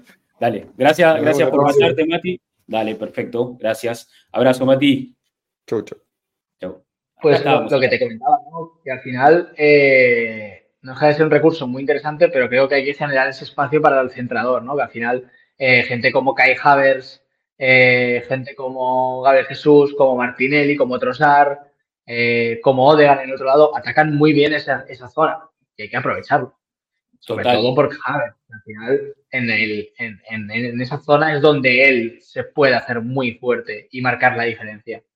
Sí, sí, sí, totalmente. Eh, fue un gran partido de, de Odegaard, Adri. Me parece que, que, fue otra vez otra gran actuación del capitán que en algún momento tuvo, tuvo algunos problemas físicos, debió salir del equipo y yo creo que esa merma física eh, eh, le, hizo un poco, o sea, le hizo mal a su juego porque él necesita esa velocidad en los pies, necesita estar fresco como para presionar, como para, como para, para los despliegues. Eh, yo creo que la condición física está como muy, muy ligada a lo que es su prestación como futbolista y le hizo bien un poco el descanso porque se lo ve renovado, se lo ve reciclado y, la verdad que está teniendo mucha injerencia en el equipo. Eh, hay una estadística que la voy a compartir en pantalla eh, que habla un poco de lo que fue su partido. Fíjate acá, eh, Martin Odegaard dio 17 pases completados que quebraron, o sea, líneas de pase, pases progresivos, pases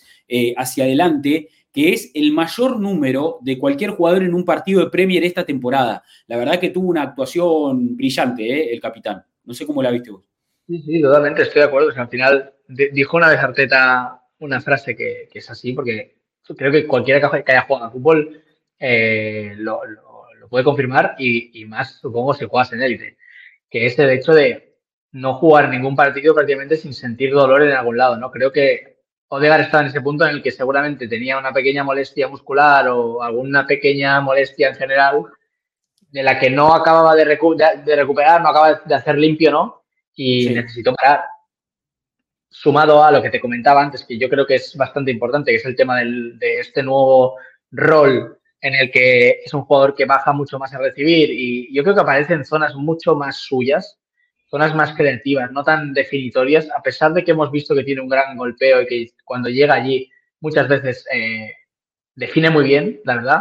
eh, es un jugador que creo que es más aprovechable, nada, un 4 o 5 metros un poco para atrás, con los jugadores buscando el espacio, buscando ese pase. Ahí yo creo que Odegaard es jugador top 3, top 4 de la Premier en eso.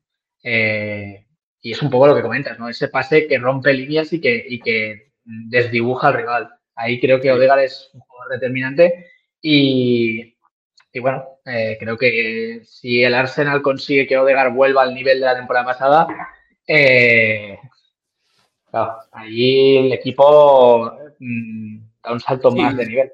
Totalmente, porque eh, son muy valiosos sus goles, sus asistencias, que me parece que uno le exige, lógicamente, porque sabe que, él puede brindar eso y que puede influir en ataque de esa forma, pero me, parece que, tiene que ser una consecuencia del juego, ¿no? Creo que todo eso tiene que ver también eh, con, el funcionamiento colectivo del equipo y no cargar en Odegar goles y asistencias como si fuera una responsabilidad, sino que es algo que tiene que el equipo también eh, contribuir para que él tenga esos, esos aportes, ¿no?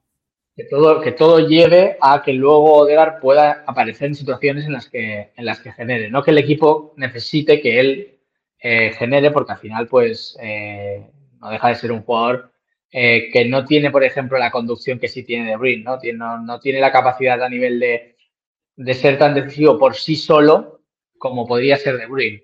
es otro perfil de jugador, simplemente. en ese sentido, no. Yo creo que el, yo creo que el Arsenal necesita a Odegaard tanto como Odegaard necesita al Arsenal, ¿no? Entonces, cuando esa balanza se desequilibra para un lado o para el otro es cuando no está, cuando no funciona. Total, totalmente. Eh, bueno, siguen comentando que hay algunos problemas ahí para, vernos en el chat. Lamentablemente, el, stream está saliendo y creo que hay gente que lo está viendo bien. confirme lo que lo están viendo bien porque eh, así nos quedamos tranquilos que no es un problema nuestro. De hecho, yo estoy viendo la transmisión acá, está corriendo perfecto, así que espero que haya gente que lo está que lo esté viendo, que lo esté viendo bien. Está perfecto, dice Santi Ginian. Bueno, hay gente que evidentemente lo está viendo bien, hay gente que no. Lamentamos lo que no pueden. En todo caso, después va a quedar también en, YouTube para, para, que lo puedan, para que lo puedan seguir eh, eh, de cerca. Eh, después, sobre el final del partido, Adri, me parece que el equipo cede un poco de terreno, baja un poco la intensidad. Todo esto es natural teniendo en cuenta la exigencia, un equipo que juega cada tres días, un equipo que arrastra ¿no? un calendario pesado y que incluso está entrando en la parte más álgida de la temporada. Estamos hablando de que ahora en diciembre el Arsenal va a jugar cada, o sea, dos partidos por semana y, va a tener rivales exigentes. Se viene, eh, por suerte, el cierre de la Champions con un poco más relajado porque el equipo ya logró clasificar puntero a los octavos de final. Pero en Premier vamos a tener partidos muy picantes y justamente hay fecha entre semana, mañana, con Luton, Después vendrá la visita a Vila, vendrá la visita a Anfield, va a ser muy complicado este mes, así que creo que es natural que el equipo baje un poco, ¿no? como digo, el ritmo, la intensidad en, los minutos finales. Yo, o sea, me preocupo hasta cierto punto, porque también creo que, como te digo, es algo totalmente normal. Y sobre todo porque creo que el equipo ah, está rotando menos de lo que igual lo hubiese rotado en otras situaciones Sí. Eh, y esto implica que cuando tú metes media hora, como la que metió el Arsenal el otro día, eh, te ves tan superior también que a nivel mental es muy fácil pensar, bueno, eh, esto está ganado. Es verdad que estás en la Premier y es verdad que tienes que recordar que estás en la Premier, pero también es verdad que este equipo ha jugado un partido hace mm, tres o cuatro días y se ve con la capacidad de, a la mínima que de esto, ya caer al tercero y se acaba el partido. Bueno, pues cuando no pasa eso, acabas sufriendo. A mí lo que me, un poco me molesta es el acabar sufriendo cuando no era necesario, pero bueno, sí que sí, es lógico que al final, eh, joder, que, no vas a gastar todos los partidos al 100% durante los 90 minutos.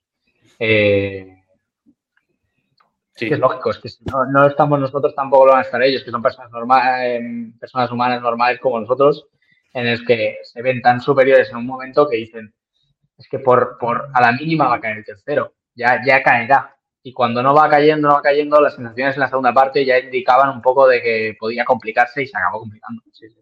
Pero total. Es lógico. Sí, sí, sí, yo creo que, es totalmente lógico. Bueno, despedimos al Gu y a Paola, que tienen problemas para vernos y siguen para la próxima. Paola dice, me bañaste, Rodri. No, no, yo no toqué nada, no me hago cargo. ¿eh? eh aparte hay mucha gente que nos está viendo... Ya te, lo digo, yo que fue Rodri. hay que quitarlo.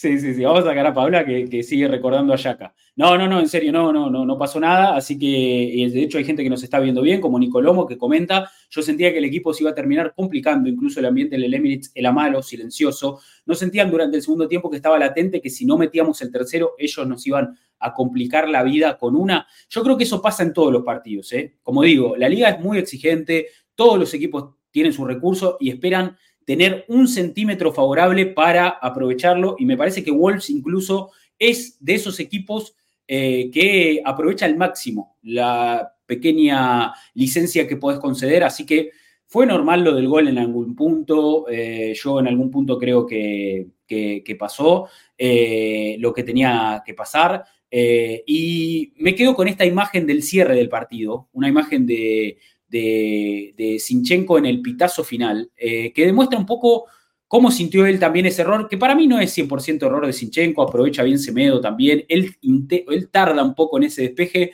pero creo que Semedo, lee bien la jugada, presiona y la pelota le queda a Cuña, que sabemos que tiene recursos, que es un delantero de muchísima calidad, que, tiene buen golpeo, que, que hace golazos y que no perdió oportunidad para hacer el suyo en el Emirates.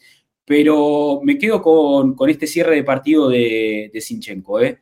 Lo quiero compartir con ustedes. Fíjense.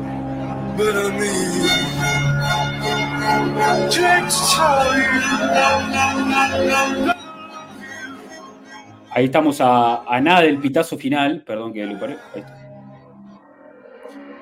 Ahí está el pitazo final. Y fíjate la cara de Sinchenko, como diciendo, me mandé un cagadón. Pero bueno, más allá de eso, eh, el equipo logró la victoria, que eso es lo más importante, ¿no? Pero como para que se entienda un poquito que a los jugadores les afecta y no es que les da lo mismo, y no es que pensamos que, que, juegan con displicencia, sino que realmente se siente cuando cometen un, fallo, ¿no? Sí, sí, totalmente. Aquí ahora va a saludar a Raya como pedirle también perdón porque al final, sí, sí, sí. lo que hablábamos antes, Mati, ¿no? la portería cero que le, la pierde por un error de Zinchenko y bueno, al final sabe mal porque, porque también ha dicho Arteta una cosa muy interesante, que es eh, Zinchenko mm, hace el error del gol, pero le regala el gol a Odegaard en el primero, o sea, en el segundo gol. Es decir que lo, Zinchenko es un jugador que te da un poco, te da mucho en ataque y a veces, a veces, no siempre, eh, te penaliza en defensa. Entonces, bueno, hay que entenderlo. Eh, me, fastidia, evidentemente que me fastidia, no, no voy a negar que me fastidie que cometa ese error, ¿no? Pero creo que tampoco hay que ir mucho más allá. Es un error que comete el jugador, eh, un jugador que había, estado, había hecho un gran partido a nivel ofensivo. Yo lo comenté durante el partido que a nivel defensivo me estaba eh, gustando menos porque creo que tuvo dos avisos previos en los que cometió dos, dos errores, también dos pérdidas que el rival no, no penalizó. A la tercera lo penalizaron. Bueno, eh, es fútbol, mejor que nos penalicen con 2-0 y que acabe 2-1, que no que nos penalicen con 0-0 como el año pasado y acabes mm, perdiendo o lo que sea y, ya está, y aprender estos errores. Al final, que mucho más no te queda. Total, totalmente. Le mandamos un abrazo a Héctor, que pasó a saludar, que hoy no, no está en el stream, pero, pero creo que dejó una preguntita, así que ahora lo vamos a, a incluir en este análisis. Y Javier que dice, lo positivo de esto es que no sufrimos, no es que Wolf nos cascoteó el rancho y Raya tuvo que atajar tres pelotas y nos hundieron en el área, eso no pasó. Y me parece que ahí está un poco, ¿no? La, eh, el tema. Ahí, me parece que tiene que, eh, focalizarse en Arsenal. Es ser un equipo dominante, en tratar de, de encerrar a sus rivales y que tratar de sufrir lo menos posible y cuando es atacado, defenderse bien dentro del área, que lo hace a la perfección. Yo creo que hemos ganado mucha solidez con Saliva, con Gabriel en el momento que están pasando, los dos súper maduros, formando una pareja de centrales implacable, Rice por delante de ellos, que sabemos que eh, la posición de pivote es la que más realza sus, cualidades, todo el terreno que cubre, cómo recupera pelotas, eh, la contención. Eh, es un jugador que también distribuye muy bien y, y, todo eso es muy, muy positivo para el equipo. Y incluso, a ver, le tocó salir a Tomiyasu, que esperemos que, no sea nada grave. Creo que va a estar descartado para mañana, pero esperemos que no, no, sea nada de gravedad. y le tocó eh, también eh, cometer este error a Sinchenko, pero creo que son dos que, que, han mostrado una muy buena cara a nivel defensivo en los últimos partidos, tanto Sinchenko como Tomiyasu, incluso Sinchenko que era criticado en algún momento por sus retrocesos, los últimos partidos se mostró bastante sólido más allá del error del partido con Wolves. Creo que el Arsenal ha mejorado defensivamente, creo que también se ve, por ejemplo, en, en David Raya, eh, que venía mostrando cierto, cierta sensación de no acabar de dar seguridad. Creo que lleva dos, tres, cuatro partidos eh, en los que ha dado seguridad. Es verdad que el día del Newcastle pues, comete el error, pero antes de eso no, no había habido eh, nada y creo que poco a poco, paso a paso, toda la defensa se viene un poco... viene encajando más, viene sintiéndose más, más cómoda jugando junta. Creo además que, y quiero poner en valor esto, un, tema sobre David Raya, creo que es un jugador que nos está evitando muchos problemas, eh, sobre todo a la hora de cuando nos, nos centran al área, cuando sacan del típico saque de banda largo, típico centro desde, desde el lateral, etcétera, etcétera. Es un jugador que tiende mucho a salir y a, y bloquear el balón en el, en el, aire y eso al Arsenal le está evitando muchos tiros a puerta mm. de otra forma que los, te tiran y si te tiran, pues te pueden meter o no. No sabemos, pero si no te tiran, no te meten. Creo que es algo que se valora muy poco porque como no, lo dijo él de hecho en una rueda de prensa, dijo, como no me, como no tiran, no, no se valora eh, y creo que es algo que tenemos que tener en cuenta. De hecho, al final del partido, eh, creo que es en el minuto 93, es una cosa así, hay un centro al área que él, no sé si es un córner, él sale, la coge arriba y se tira al suelo y parece una tontería absoluta, eh, pero eso te evita que te rematen. O que tengas que despejar, hay un mal despeje, o no sé qué, no sé cuántos, fuera, te pueden meter un gol. Y eso no se valora porque no, no ha pegado un paradón y ha volado seis metros para pararla en la escuadra, pero vale lo mismo.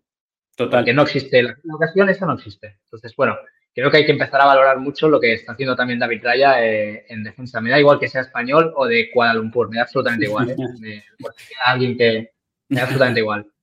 Pero eso, creo que tanto él como Zinchenko, Tomiyasu, lo que comentábamos, Tomiyasu está eh, rayando un nivel de hace dos temporadas. Creo que la, temporada pasada con ese error en, contra Manchester City, con ese problema que tuvo, eh, bueno, con el fallecimiento de su madre, etcétera, etcétera, creo que fue una temporada un poco complicada para, para el japonés, pero está volviendo, ha vuelto ya a su nivel. Lo del trío del Triángulo de las Bermudas, eh, Gabriel Magallanes, Saliba y y de Grand Rice creo que no hace falta ni comentarlo. O sea, creo que es top mundial eso.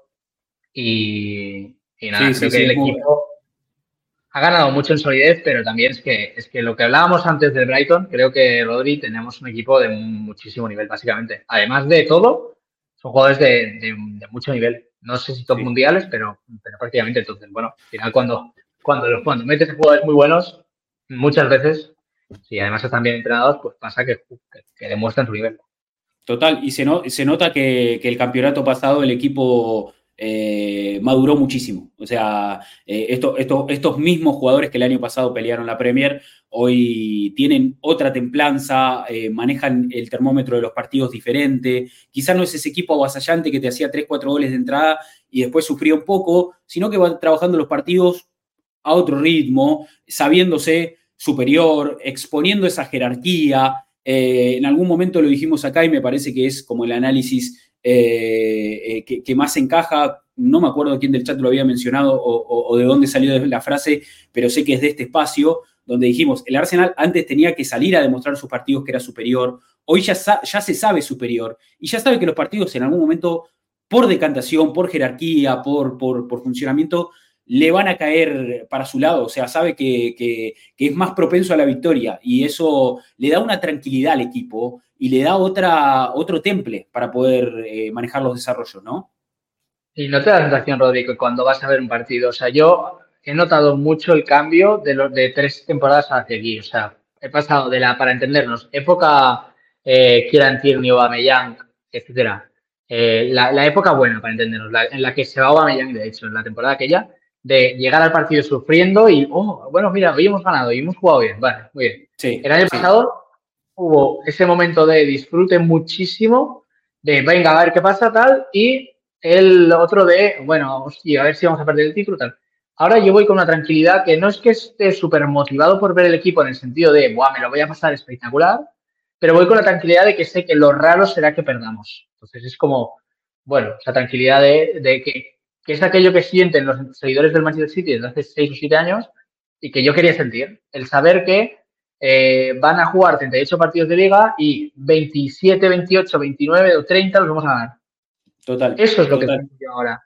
¿Es más aburrido? Pues igual sí, pero yo cuando, si, si todavía ni celebramos un título y se llama Premier League o Champions League, eh, a mí que haya sido aburrido me da absolutamente igual. O sea, sí, sí, coincido completamente, lo describiste a la perfección. Son las mismas sensaciones que tengo yo y seguramente toda la gente que, está en el chat. Hoy uno se sienta a ver al Arsenal sabiendo que eh, va, va a haber un equipo sólido, que va a haber un equipo que seguramente cometa pocos errores, que va a haber un equipo muy maduro, que va a competir, que va a intentar dominar, que va a tratar de poner condiciones. Después, lógicamente, cada partido es un mundo, cada partido tiene su propio desarrollo, los rivales también juegan, Arteta habla mucho de eso, de que depende mucho también del, plan del oponente, pero uno sabe que Arsenal va a hacer su tarea y la va a hacer bien. Después, como decís vos, es menos divertido, es menos elegante, menos vistoso, totalmente pero en definitiva es lo que nos está haciendo ganar partidos y es lo que nos deja eh, en la cima de la tabla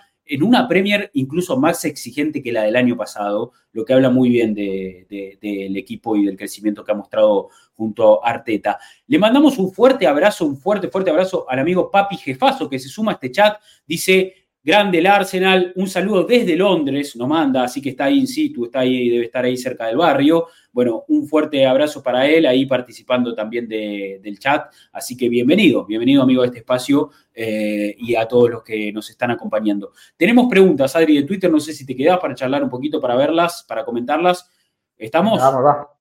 Dale, vamos entonces ahí mismo a nuestra cuenta de Twitter, arroba bajo américa Como saben, cada lunes ofrecemos la posibilidad de que ustedes puedan participar de este, de este análisis y compartir con nosotros algún comentario, alguna pregunta, bueno, alguna cosa que haga referencia a lo que fue este partido con Wolves. Y vamos a comenzar con el análisis de nuestro amigo Federico Alder, que siempre comenta y siempre está presente y nos dice, algo que me preocupa es que, bueno, arrancamos con el de abajo, que es el primero, me parece. Dice, saludos muchachos.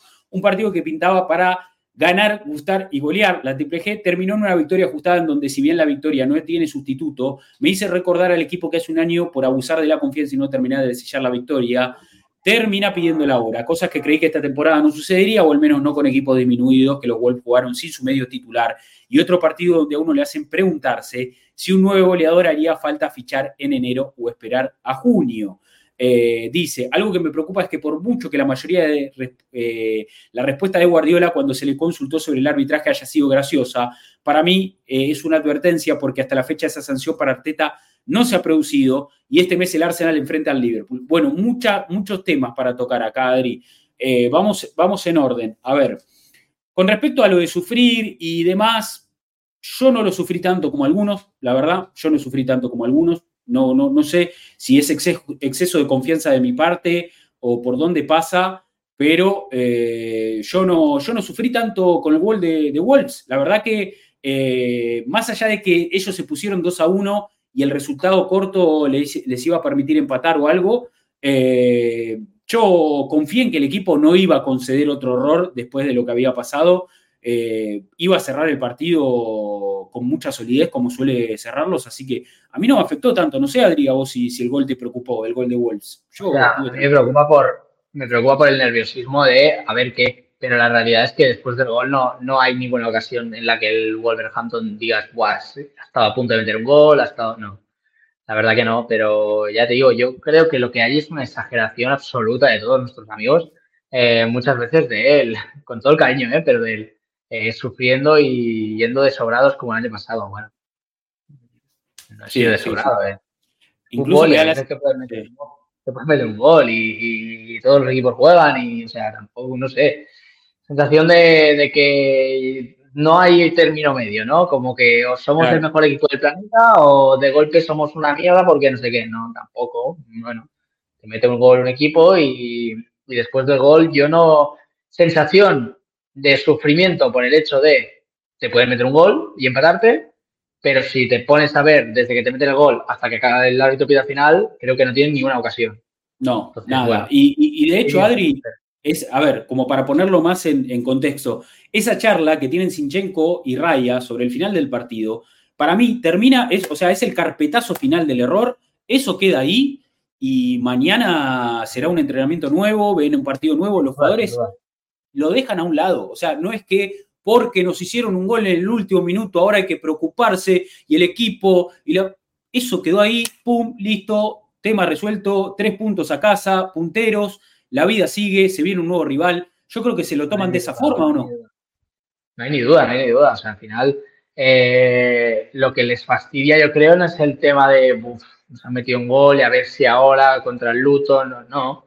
Simplemente, hostia, un partido que teníamos tan controlado que podemos acabar 2-0 o meter el tercero y tal y cual, pues hostia, nos meten un gol y acabamos corriendo como de esto de hacia atrás para que no nos metan el empate casi más mm, sensación de pereza de mm, ¿para qué? O sea, ¿qué necesidad de mi que no el hecho real de preocupación? Vaya, pienso yo, porque vamos, me, sorprendería muchísimo que el Arsenal ahora estuviese preocupado por lo que pasó en los últimos 15 eh, minutos. Más viendo lo que habíamos hecho en la primera parte, pero bueno, oye, eh, es la sensación que tengo, ¿eh? No, no, total, totalmente, yo, yo lo comparto.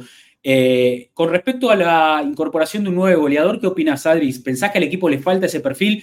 Nosotros hablamos un poquito de, este rumor de Osimén que viene, que viene asomando, lógicamente sin tanto sustento, no, no es que eh, hay informaciones tan certeras, pero a ver, yo un poco lo que decía y para ver qué opinás vos también, es un perfil muy específico y hacer una inversión de 150 millones, no sé cuánto van a pedir por Osimén, por un perfil tan específico y depositar tu, función, o sea, darle a tu funcionamiento ese, eh, ese tinte, ¿no? Encauzarlo hacia ese lado, me parece una decisión que no se toma a la ligera.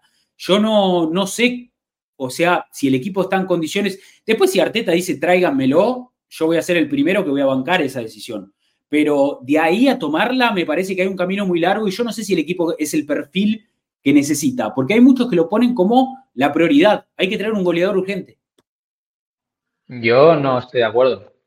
Creo que el año pasado ya el Arsenal metió eh, casi 90 goles sin un goleador absoluto y creo que lo, lo que se valora muy poco es el trabajo de Gabriel Jesús. Creo que eh, Gabriel Jesús es un futbolista que trata de jugar también al equipo que, que genera que el resto metan goles. Eh, Gabriel Jesús dijo el otro día con Brasil que su fuerte no es meter goles y ayer generó, y el sábado, perdón, generó dos goles.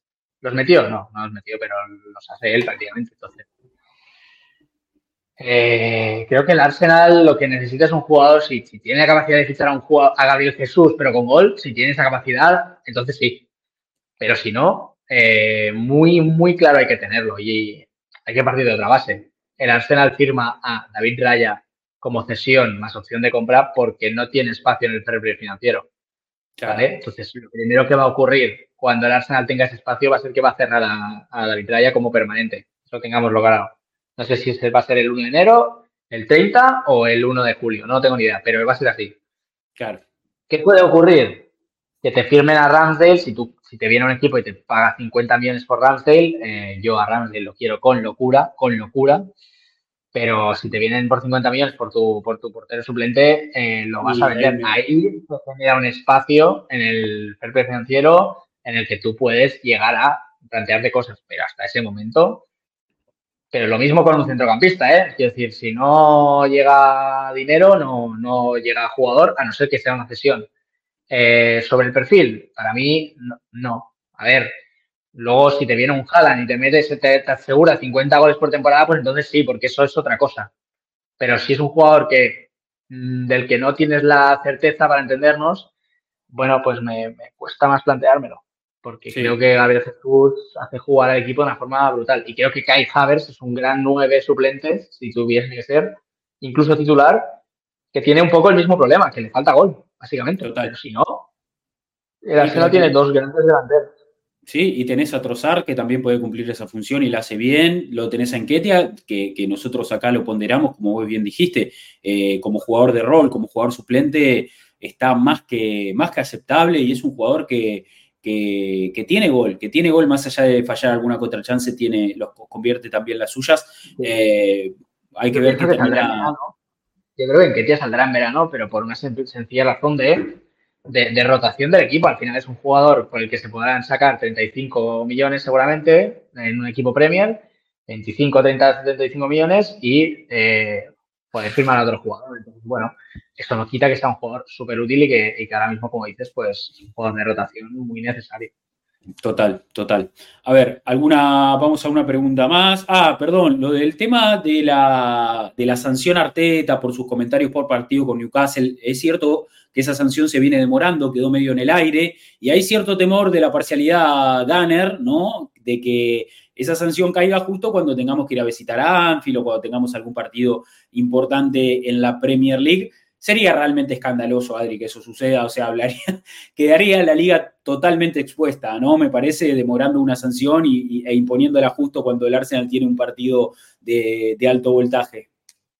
Sí, aunque yo soy muy poco de pensar en este tipo de conspiraciones. Conspirativas, claro.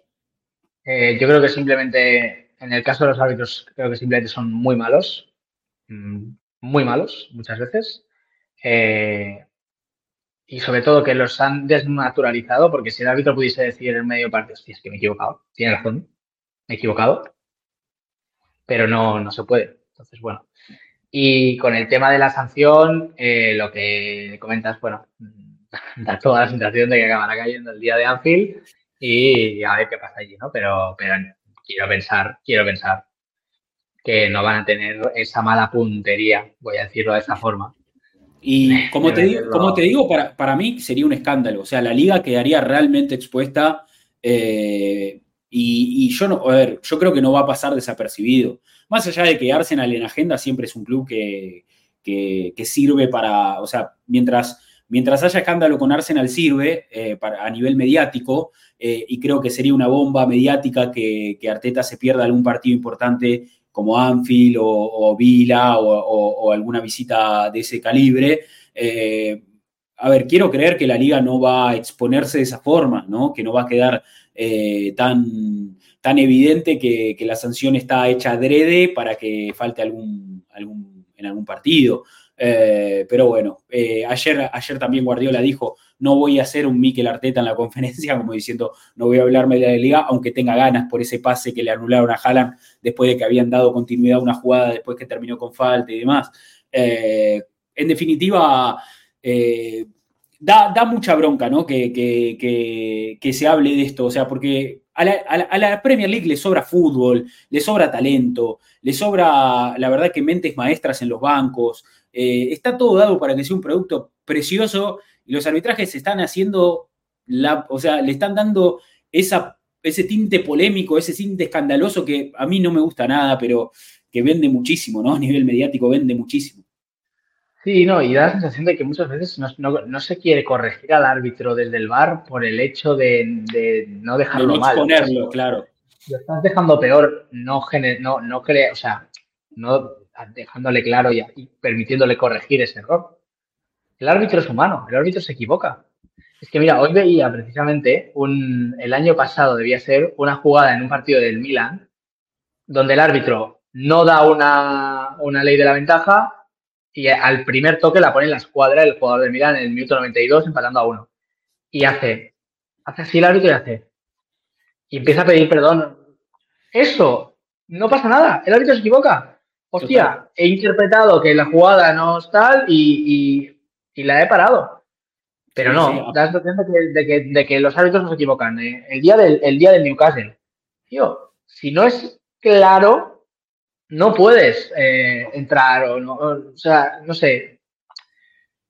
Hay tantas situaciones. Ayer le pitan un penalti al, al Brighton en el que puede ser penalti o puede no ser penalti. Depende cómo lo veas, pero, pero es claro como para que entre el, el bar a decirle al árbitro que vaya a verlo.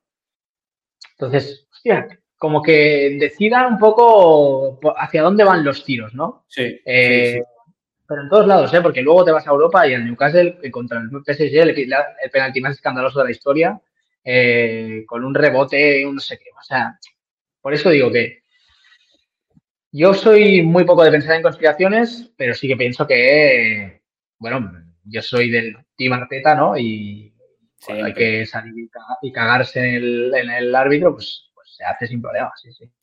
Dice Nico en el chat, dice increíble carteta, siendo apuntado por ser gráfico en el banco, todavía no cumplió una suspensión por tarjetas amarillas, se lo nota más calmo en la banda. Eh, yo creo que, la experiencia, lógicamente, lo lleva a manejar las situaciones eh, de otra forma. Lo que sucedió en Sunshine Park fue, fue escandaloso al punto que eh, esa emoción violenta le ha ganado y tuvo que, salir a un poco también a, defenderse, ¿no? Y a defenderse. E incluso Arsenal como club al otro día lanzó un comunicado para respaldar las palabras de Arteta y que, no parezca que, fue eh, una simple calentura de, la rueda de, prensa, sino que, realmente hay un descontento por, el accionar arbitral y está bien que el club haya expuesto su versión, ¿no? Y su postura ante una problemática que, como digo, afecta a todos los equipos en la liga. O sea, todos los equipos se ven afectados por esto. Me parece que Arsenal hizo bien en su momento en denunciarlo.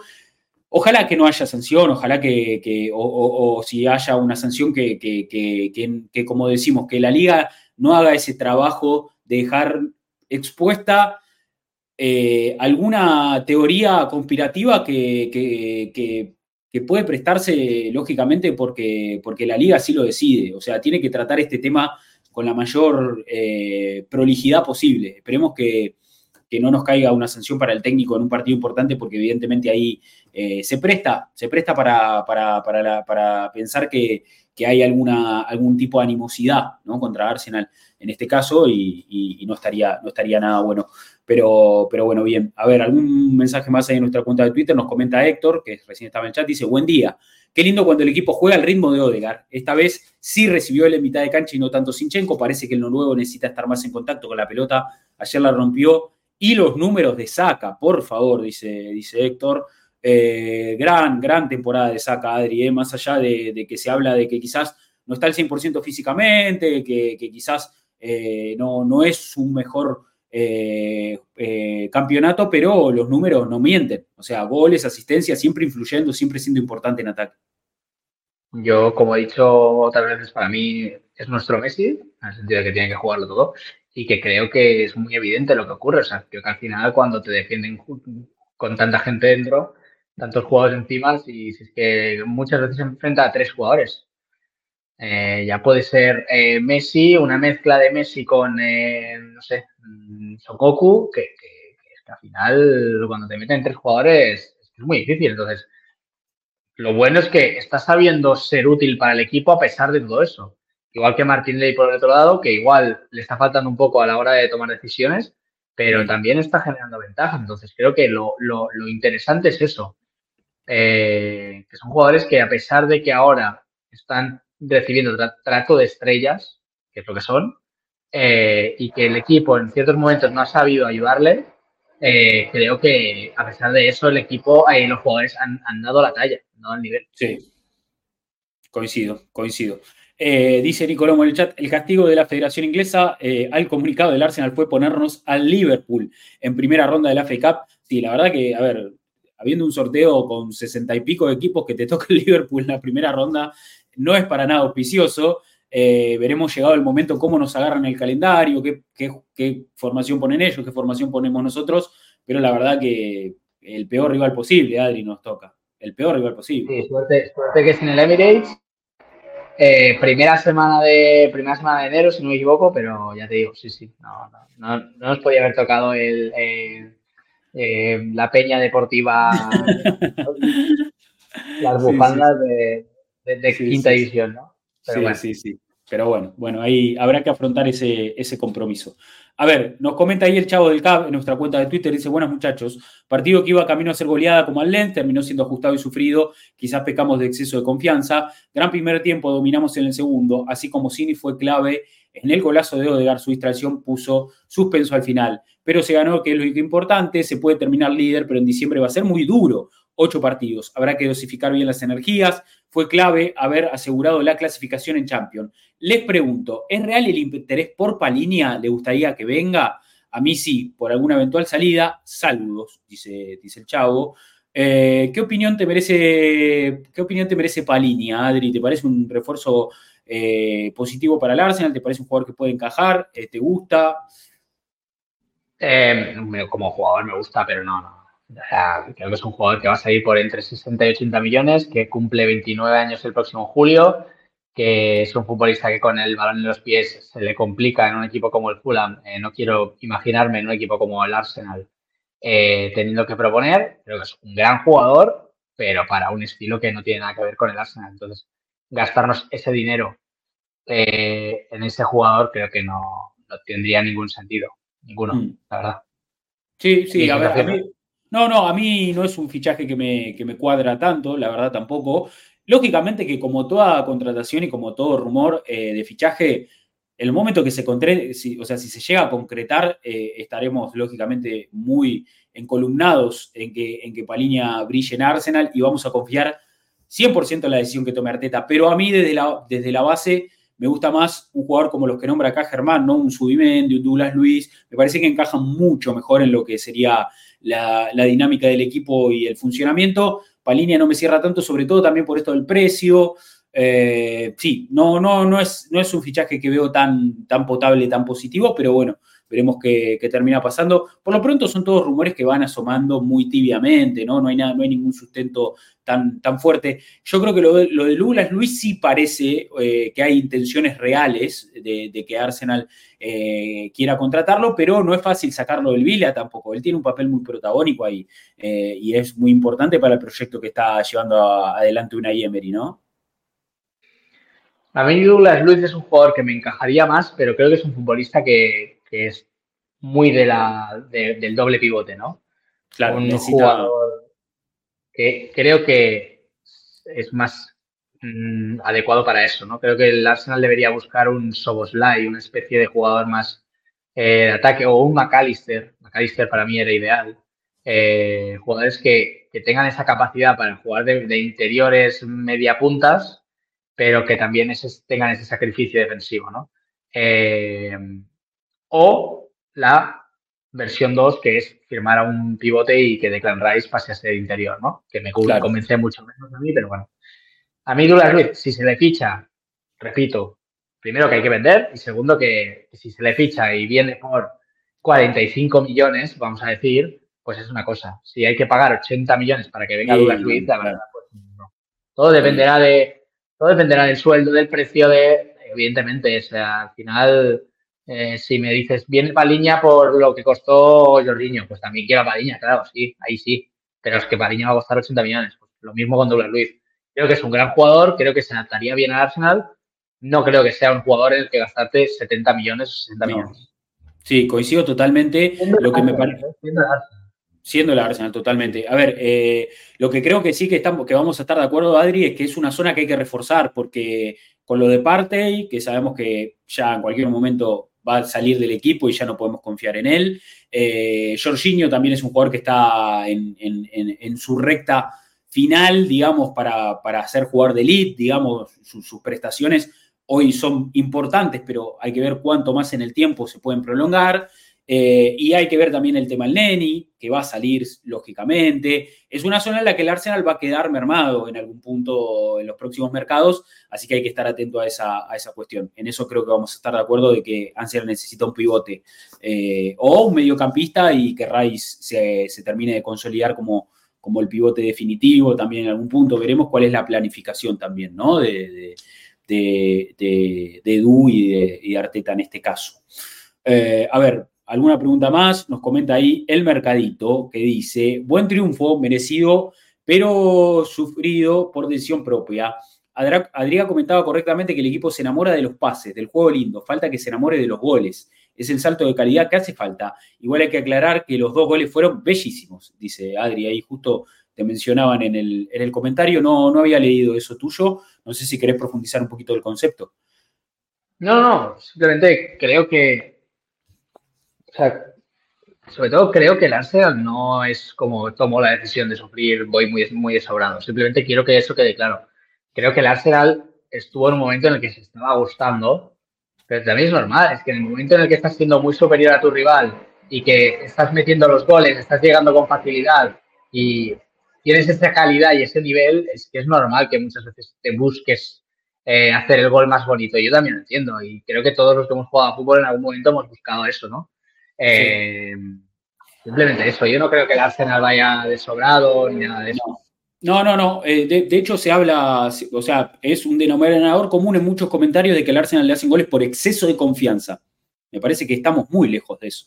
Muy lejos de eso. Para mí el Arsenal no sobra los partidos, no, no, no, es que, no es que baja la intensidad porque se siente que el partido está eh, liquidado, sino que es más una cuestión natural del desgaste, de la exigencia y una desconcentración mínima te puede, te puede penalizar. Pero de ahí a sentir que el equipo eh, sobra el partido y se siente con exceso de confianza, me parece que no es la lectura correcta. Yo por lo menos no lo veo de, esa forma. La verdad que no lo veo. yo, coincido contigo, contigo. Creo que el, Arsenal eh, es como cuando el portero se llame Ramsdale o se llame Raya o se llame Pepito, falla un pase y, hostia, si queremos jugar a eso y nos está dando tanto rendimiento, si falla un pase un día, pues oye, te lo comes. Pues es lo mismo si estamos metiendo, estamos jugando bien, el equipo está disfrutando, nosotros estamos disfrutando, eh, pues también el, jugador busca hacer las cosas de una forma distinta, obviamente. Bueno, es que es normal, es que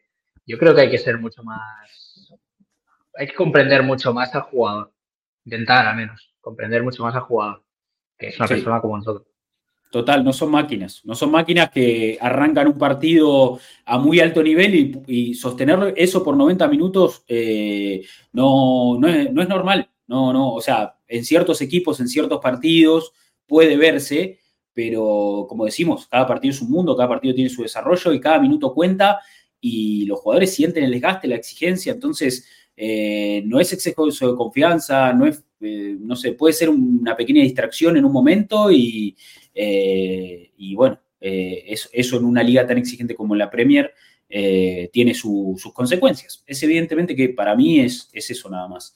A ver, tenemos el mensaje de Juan Martín Ramírez, dice, para mí este equipo quiere que tengamos que seguir discutiendo con gente que dice que no estamos bien y por eso regaló un gol al final. Por favor, que primer tiempo, punteros y con mucha confianza seguir así que el camino es largo, pero hay que disfrutarlo, dice Juan Martín Ramírez. Coincido, comparto. Wenger lo dice, con las lesiones de Allison y Pope, el tiempo le está dando la razón a Arteta de que hay que tener dos arqueros de nivel en Premier, dice, dice Wenger eh, Gonzalo de Francisco Fútbol, si hubiera sido 2-0, se hablaría de que, no nos relajamos, que fue un típico partido de Arsene Wenger. El 2-1 llegó por un error puntual de Sinchenko, no porque el equipo haya bajado la guardia, estaba más cerca del 3-0 que del 2-1, dice Gonzalo de Francisco Fútbol, bien ahí, buen comentario. Eh, buen día amigos, dice Gabeto, lo importante es ganar estos partidos, recuerden que en diciembre se viene una seguidilla importante y hay que seguir arriba. El equipo debe tener un poco de cabeza al definir se nos está complicando partidos que sí o sí deberíamos ganar. Eh, dice Gabeto, que bueno, que ganamos, evidentemente. Hago que dice, hola muchachos, dos cosas. No apreciamos lo suficiente cómo el equipo maneja los partidos, incluso al City le está costando cerrar sus partidos. Dos, ¿qué piensa de las transiciones ofensivas? Uno ve al Liverpool, Spurs o United y se ve que podemos mejorar, dice, dice ahí nuestro amigo Javo. Bueno, a ver, creo que Arsenal eh, ha hecho goles de transiciones en estos dos últimos partidos, tres partidos, ha hecho de goles de transiciones, sobre todo en los últimos dos, eh, ha hecho de goles de transiciones, contrapresionando, recuperando la pelota, aprovechando que el rival no se acomoda rápidamente y algún espacio que deja libre. Eh, yo creo que, a ver, el Liverpool sería el el mejor equipo que está manejando este tipo de situaciones. O sea, cuando Liverpool tiene espacio y evidentemente tiene recursos también. Yo creo que Arsenal de a poco va empezando a gestionar mejor este tipo de situaciones. Es cuestión de afinar un poquito ahí la, puntería en los metros finales, Adri. ¿No? Es cuestión de estilo. Al final, ¿cómo vas a hacer el equipo de goles en transición si la pelota la tienes tú en el. ¿Se me oye bien? Es que se me ha acabado la Perfecto. No, ahora, ahora, ahora no, ahora no se te escucha. Pero recién estabas perfecto. Ahí puede ser, ¿eh? Dice Javier en el chat, interesante las transiciones, pero va por el estilo de juego. Cuando nos han dado espacios, somos mortales también, dice. ¿Se me oye bien ahora? Ahora perfecto, Adri, perfecto. Vos no me escuchás a mí, no me escuchás a mí. Hola, hola, hola, hola, hola. Te escuchamos, Adri. Vos, vos estás saliendo, capaz no, nos escuchás a, no me escuchás a mí, pero yo te escucho perfecto. Eh, acomodalo tranquilo. Dice Nicolomo, me acuerdo ahora del 2 a 0 arriba Bucayo, tiene la opción de dar el pase en el medio, sin el arquero a Odegar, decide patear de derecha, como lo putié, encima después descontaron, dice Nico. Bueno, a ver, son jugadas, son situaciones, yo no me preocuparía tanto. Sí, sí, sí, te ah, escucho bien. Perdona, eh, me había acabado la batería de los cascos. No, tranquilo, ¿vos me escuchás bien? Sí. Sí, perfecto, perfecto. No, decía que el Arsenal es un equipo que tiene la pelota y que domina el partido, por lo tanto, no, esas transiciones se generan muy poco. Entonces, ¿para qué queremos dominar transiciones? Que ya las dominamos porque somos un equipo con gente muy rápida y con mucha capacidad para driblar, em, si no las tenemos, básicamente. Simplemente lo que creo que el Arsenal ha mejorado muchísimo es en la transición defensiva y por eso quiero vernos contra equipos como Aston Villa y contra Liverpool, que son equipos de mucha, mucha transición, mucho buscar el espacio, mucho buscar dañar a la espalda. Y hay gente como Declan Rice, como William Saliba y como Gabriel Magallas, que son rápidos como malas cosas, creo que nos van a hacer mucho bien, mucho bien en estos partidos. Declan Rice, por ejemplo, en esos robos, en esos ensuciar la salida del rival que hace cuando en el partido contra Wolverhampton el otro día, o sea, tiene tres seguidas que recupera balón Wolverhampton, se la da al jugador que está en frontal del área de Wolverhampton para que se gire y, saque la contra y ahí aparece Rice y la corta y es como se acabó, ¿no? Eh, sí, un, poco, un poco eso. Eh, eh, es interesante esto que decís porque tanto Aston Villa como Liverpool me parece que son los equipos que mejor dominan esto. Tienen jugadores muy rápidos arriba, tienen o sea, muchísimos recursos. En el caso de Villa, no sé, Watkins, Diaby, Bailey, jugadores muy picantes. Liverpool también, ¿no? Con Salah, Luis Díaz, Darwin, a ver, gente explosiva. Y va a ser una prueba de fuego para Arsenal en ese sentido, ¿no? Una defensa muy sólida pero quizás todavía no ha enfrentado equipos que manejen tan bien esto de eh, pasar rápidamente de defensa a ataque, ¿no? Esto de, de, cómo pasar del repliegue a estar rápidamente en los metros finales. Va a ser una prueba interesante. Son dos equipos, Rodri, que, lo comentábamos antes con el Liverpool, pero creo que con Aston Villa también eh, es, adecuado decirlo, que defienden peor. Sí, son los que peor. a ver cómo es defender contra un Arsenal que te encierra en su, en su campo. A ver, a ver cómo, cómo lo lleva eso. El, Liverpool, en este caso, ese Martinelli contra Trent Alexander-Arnold, que, cada vez, igual que Ben White sueña con Marcus Rashford, mm, Trent Alexander-Arnold sueña con Martinelli. Entonces, veremos a ver eh, qué ocurre allí. Y en el Aston Villa un poco lo mismo. Eh, veremos si son capaces de defendernos a nosotros, de tener sobre todo ese sacrificio defensivo de los jugadores de ataque porque al final, eh, cuando los jugadores de ataque no tienen que volver atrás porque el rival se le permite a nivel de, calidad eh, no, hacer esa, vuelta hacia la situación defensiva ¿no? y que dejar al lateral solo con el extremo, pues es una cosa. Pero cuando el jugador como Diaby o como Bailey tenga que volver atrás para seguir a Martinelli porque necesita el 2 contra 1, porque si no, Martinelli le hace el lío a Maticais o a quien sea, Veremos. Veremos si son tan capaces de estar corriendo 70 metros hacia atrás, 70 metros hacia adelante. 70.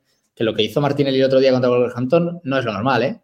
No. Eh, entonces, bueno, a ver, veremos. Eh, yo creo que, que, nos tenemos que preocupar por ellos, evidentemente, porque son buenos equipos, pero que aquí el que máximo se tiene que preocupar son ellos de nosotros. Sí. Sí, nosotros estamos muy bien. De hecho, ahí Javier aporta en el chat, hace un muy buen aporte que dice, el mismo Wolves es un equipo contragolpeador y la verdad que lo que hizo Rai fue descomunal y lo que hizo Arsenal defensivamente también fue, fue muy positivo. ¿eh? eh sostuvo bien, sostuvo bien a, de menos Nivel, todo, de menos nivel pero también porque no está Pedro Neto, entre otros, pero sí, sí, 100%. O sea, 100%. Sí, perfecto. A ver, nos comenta ahí últimos mensajitos, nos comenta Luciano que dice en qué tiene suplente es un exjugador, dice, bueno, fuertísimo, fuertísimo ahí Luciano en su, en su sentencia. Y Sebastián Durán que dice, hola chicos, este fue el Arsenal de la temporada pasada, arrollamos y nos dormimos. Después del segundo gol nos faltó ser ese pragmatismo que llevamos eh, esta temporada. Lo positivo es que el equipo se vio mucho más suelto y con más confianza. Falta alcanzar ese término medio creo que terminamos el año primero. Tenemos partidos ganables, tenemos una plantilla robusta, a pesar de las lesiones, y por otro lado tenemos eh, lo que va de la temporada un rendimiento mínimo que es alto comparado con la temporada anterior. Cuesta que perdamos, dice. Saludos y aguante el Arsenal. Bueno, ahí creo que leímos todos nuestros. Creo, Rodri, que, creo, Rodri, que estamos confundiendo la temporada pasada con la anterior, porque yo la temporada pasada no recuerdo que el Arsenal se, se mm, confiara y le empataran al final. Sí, no, no. Hace dos temporadas es verdad que el Arsenal muchas veces salía muy bien y luego se le iba complicando el partido.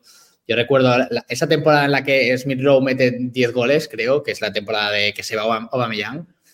Ese año sí que es verdad que el Arsenal empezaba muy bien los partidos y luego poco a poco se iba, iba ganando terreno el otro equipo. Pero la temporada pasada, ¿no? La temporada pasada si, ganamos, no sé, 30 partidos, ¿no? No sé, 28 partidos, 29, no, no. Eh, creo que hay una pequeña confusión. Y el tema de Enquetia, mm, yo es que soy un, soy muy hater de la gente que, que valora tan, tan así la gente, a los jugadores cuando creo que precisamente en Ketia, el cambio que ha pegado en Ketia en las últimas dos temporadas, yo no digo que tiene que ser titular, yo no digo que tiene que ser más importante, yo no digo que no tiene que meter goles, yo no digo eso. Simplemente creo que sea, hay que ser mucho más justo con el jugador. Y en Ketia hay que pedirle que corra más, porque creo que en los últimos partidos está presionando mucho menos, está siendo más egoísta con los sacrificios, eso hay que pedírselo, pero seamos un poco más más realistas, bajo mi punto de vista. ¿eh? eh no, no, total. Ha pasado de ser un jugador de área a ser desde hace dos temporadas un jugador mucho más capaz de salir del área, de combinar en corto, de ir en largo, de ganar duelos. Y no lo, ahora no está ganando duelos, seguramente, y, no está siendo sacrificado. Pero, joder, exjugador, es un muerto, no vale ni para Premier. No. No, es un montón. es un montón. El día, eso es simplemente que no estamos viendo a los otros equipos. El día que veamos a los otros equipos y veamos al delantero suplente de los otros equipos, ahí diremos, ah, bueno, que Ketia. Porque sí, Ketia sí, sí. será titular en prácticamente todos los equipos. igual en el Vila no, porque está Watkins. Igual en el yo que sé no, porque está X jugador. Es titular en casi todos. En el te, 90%. Te diría, te diría que es un jugador que le vendría muy bien a Chelsea, por ejemplo, eh, que no tiene un, un 9 de ese estilo y Equetia lo haría de maravillas en ese equipo. Eh, y hay muchos equipos que, necesitan un Enquetia. Y yo creo que, como decís vos, más allá de alguna cosa que se pueda pulir, alguna tuerca que se pueda ajustar, es un jugador que ha crecido enormemente en el último tiempo. La cantidad de recursos que tiene ahora no los tenía, no los tenía, el desarrollo físico, su entendimiento del juego. Es un jugador que ha progresado un montón, progresado un montón y hay que valorar todo eso. Y lógicamente que puede ser una posición mejorable a futuro, en algún momento. Nadie está, lógicamente, diciendo que Enquetia es el delantero que va a permanecer en Arsenal eh, hasta el fin de sus días y que, va, y, que, que no puede ser mejorado. Estamos todos de acuerdo con eso, pero ahí a decir, el jugador muerto no sirve, coincido con vos, Adri, me parece que estamos siendo a veces muy, muy duros, muy duros con el análisis. Sobre todo, Rodríguez, quiero destacar eso, es que es el suplente, es que no es el titular. Que tenga que jugar muchos partidos de titular es eh, cuestión de que, el titular no se no, no, no, acaba de estar fino, ¿no? Pero a nivel de lesiones en este caso, ¿no? Pero no, no, es que es el suplente. Es que si me dicen, no, es que el Arsenal ha ido con Enketia contra Haaland, no. El Arsenal ha ido con Gabriel Jesús contra Haaland. Sí. Eh, no sé. Mm, la gente, yo quiero que miremos a ver quiénes son los suplentes de, del 9 de cada equipo y a ver si hay uno que es mejor que Enketia, porque ahora que Julián, Julián es, es titular, eh, que era un poco el único. Mm, sí. Porque para mí Gakpo es titular, para mí es, es que para mí es mejor, yo prefiero a Enketia que a Richarlison, por decirte un sí, pero mil veces, pero toda la vida. La sensación de que estamos jugando delantero a mi abuelo con 70 años y una silla de ruedas, y no. Sí, sí, sí. Entonces, bueno, Afortunadamente, Gabriel Jesús encadenó tres, titulares, titularidades consecutivas y, ha aportado mucho para el equipo y es lógicamente lo que uno espera ¿no? de Gabriel Jesús. Pero bueno, en todo caso, cuando Gabriel Jesús tiene que descansar, como por ejemplo en este partido ante Wolves, o cuando no está al tope físicamente, sabemos que Ketia puede responder. Y si no, como decimos, tenés Trozar, tenés Havertz, hay variantes, no me parece que haya que preocuparse demasiado en, ese aspecto. Pero bueno, bueno, ahí hay un poco completo el análisis de este partido ante Wolves. no sé cómo estás de tiempo, Adri. Yo creo que me quedo un rato viendo las declaraciones de Arteta de hoy. No sé si estás para, que lo veamos juntos. Para, me tengo que ir, me tengo que ir. Bueno, muy bien, muy bien, muy bien, muy bien. Entonces, hasta acá, hasta acá, perfecto. Y muchas gracias, Adri, por pasarte. Siempre un lujo que participes de los streams. Y bueno, te esperamos acá en cualquier momento. Siempre la gente muy contenta de verte. El placer es mío, ya lo sabes, y a ver si puedo encadenar varias, varias semanas viniendo más a menudo. Dale, dale, Adri, dale, Adri. Un abrazo grande, un abrazo grande, amigo. Gracias por estar. Ahí, ahí pasaba Adri, entonces, ahí entonces completo también el análisis con las preguntas de nuestra cuenta de Twitter y demás. Eh, vamos, a, vamos a hacer una cosa, vamos a hacer una cosa para ordenarnos un poquito y para que tampoco el, episodio del podcast quede larguísimo, larguísimo, extenso. Cerramos acá el episodio del, stream, eh, perdón, el episodio del podcast, cerramos acá este espacio del stream. Le agradezco a todos los que participaron, a los que se sumaron eh, con, su, con, su, ahí con su corazoncito para seguirnos en nuestro canal de Twitch, a todos los que están ahí siempre presentes, a los que nos ven en YouTube, si llegaron hasta acá, muchas gracias, métanle ahí un, pulgar arriba este video para que circule un poquito mejor, suscríbanse al canal que siempre es importante, eh, si nos escucharon en Spotify, muchas gracias también, valoren el contenido, cinco estrellas si pueden, va, va a ayudar muchísimo muy contentos de, seguir eh, analizando estos partidos del Arsenal, la verdad, cada lunes. Eh, y bueno, agradecerles a todos, lógicamente, los que pasaron. No se vayan los de Twitch, no se vayan los de Twitch, que ya, ya seguimos y charlamos si quieren un poquito. Vemos las declaraciones de, Arteta, eh, nos quedamos un ratito más y vemos lo que tiene que decir Arteta para, para Luton. Abrazo, dice Milko, que se despide. Bueno, Milko, si te tenés que ir, todo bien, pero quédate, si no, eh, quédate que acá seguimos, no se vaya nadie. Simplemente estoy haciendo un cierre en estas dos horitas de stream para que, epa, me quedo, dice Milko. No, no, sí, sí, no se vaya nadie. Cerramos acá este, este episodio del podcast, cerramos acá el episodio 250 del podcast. Eh, solo para que Maurito Rossi esté atento y corte acá el video para después subirlo a YouTube y corte acá el audio Mati también para después subirlo a, a Spotify. Solo para eso, en estas dos horitas de stream, lo cerramos, lo cerramos acá. Eh, creo que necesita, por más que necesite vistas, hay comentarios que merecen un baneo, dice Villes antes. No entiendo cuáles, amigo, no entiendo cuáles, eh, pero, pero bueno, acá baneamos solamente si hay falta de respeto. Si no hay falta de respeto, cada uno es libre de decir lo que quiera, cada uno puede opinar lo que quiera. Mientras no se falte respeto, mientras no haya agresión, cada uno puede opinar lo que quiera, está todo más que bien. Eh, bueno, lo cerramos acá, lo cerramos acá, entre comillas, no se vayan, no se vayan, pero bueno, lo cerramos acá, le agradezco a Mati que estuvo eh, en este episodio del podcast, agradecido también a Adri, que no suele pasar mucho acá por el stream, así que un verdadero lujo que haya participado hoy del análisis de Wolverhampton, esperemos tenerlo más seguido, y el abrazo para Debo, que no pudo estar, porque, porque, se levantó enfermo hoy, así que esperemos que, se recupere. También el abrazo para Torto, eh, que tenemos pendiente ahí también un stream eh, con cuestiones financieras y con la economía del club, que ya lo vamos a hacer pronto. Y bueno, a Diego Fernando La Torre, también la gran estrella de este equipo, que lo vamos a tener pronto. Eh, espero, espero que venga pronto a hablar del Arsenal. Vamos a tantearlo a ver si puede esta semana. Eh. Si puede esta semana, estén atentos. Bueno, hago un breve cierre. No se vaya nadie, por favor, no se vaya nadie. Pero bueno, gracias a todos los que pasaron. Como siempre, vamos a decir, aguante el Arsenal. Chao.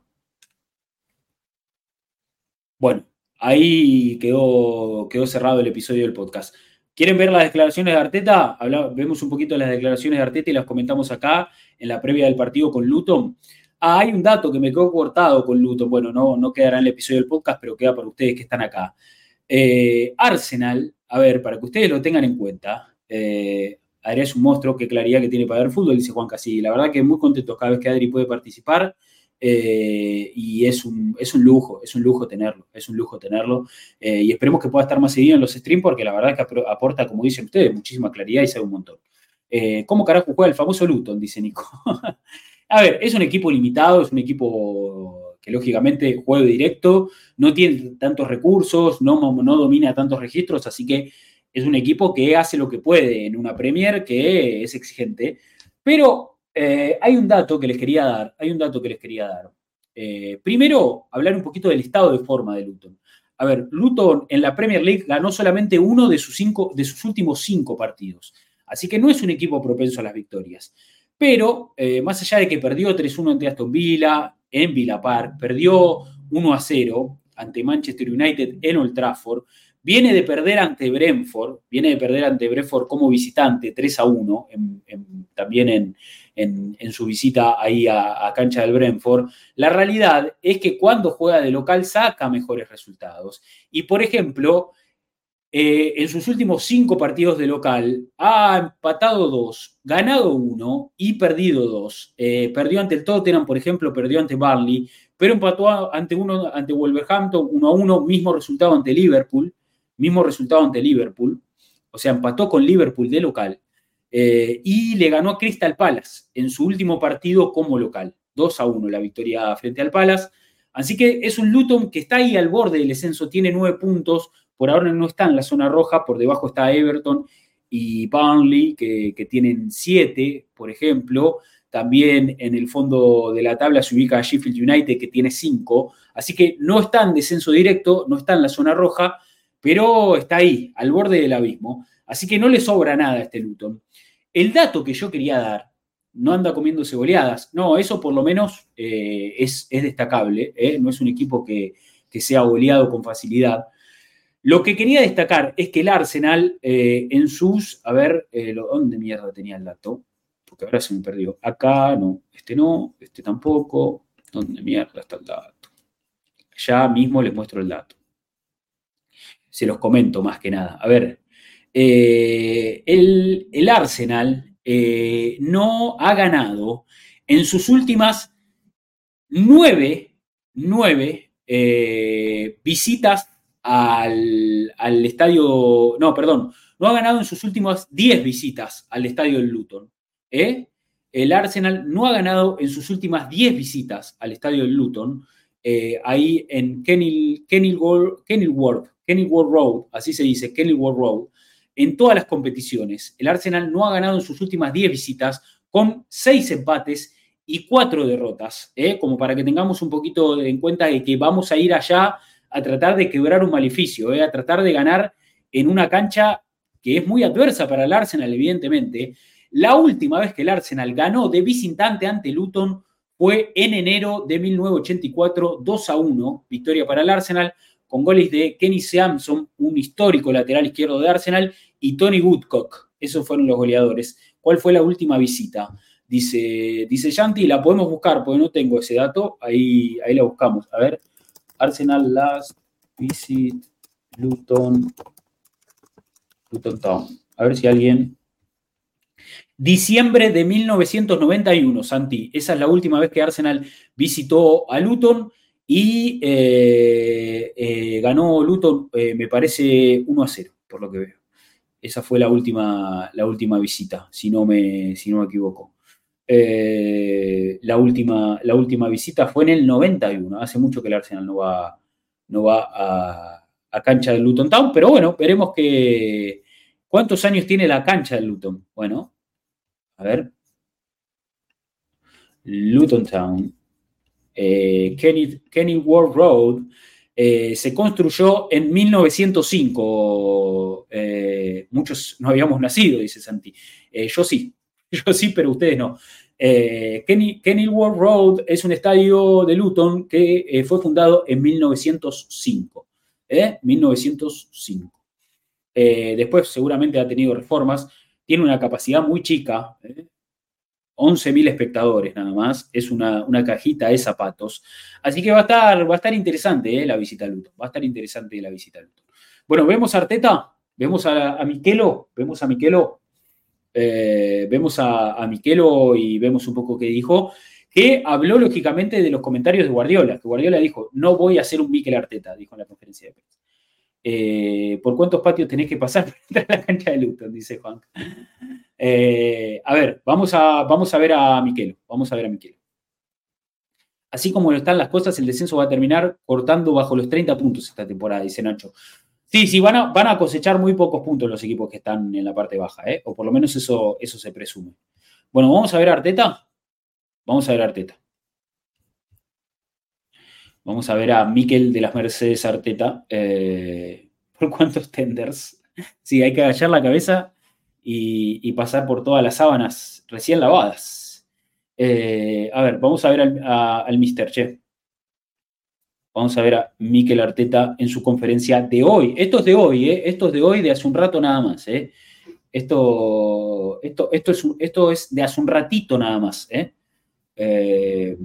porque, lógicamente, Arsenal juega mañana, entonces el, hoy, hoy se hace la, la conferencia prepartida.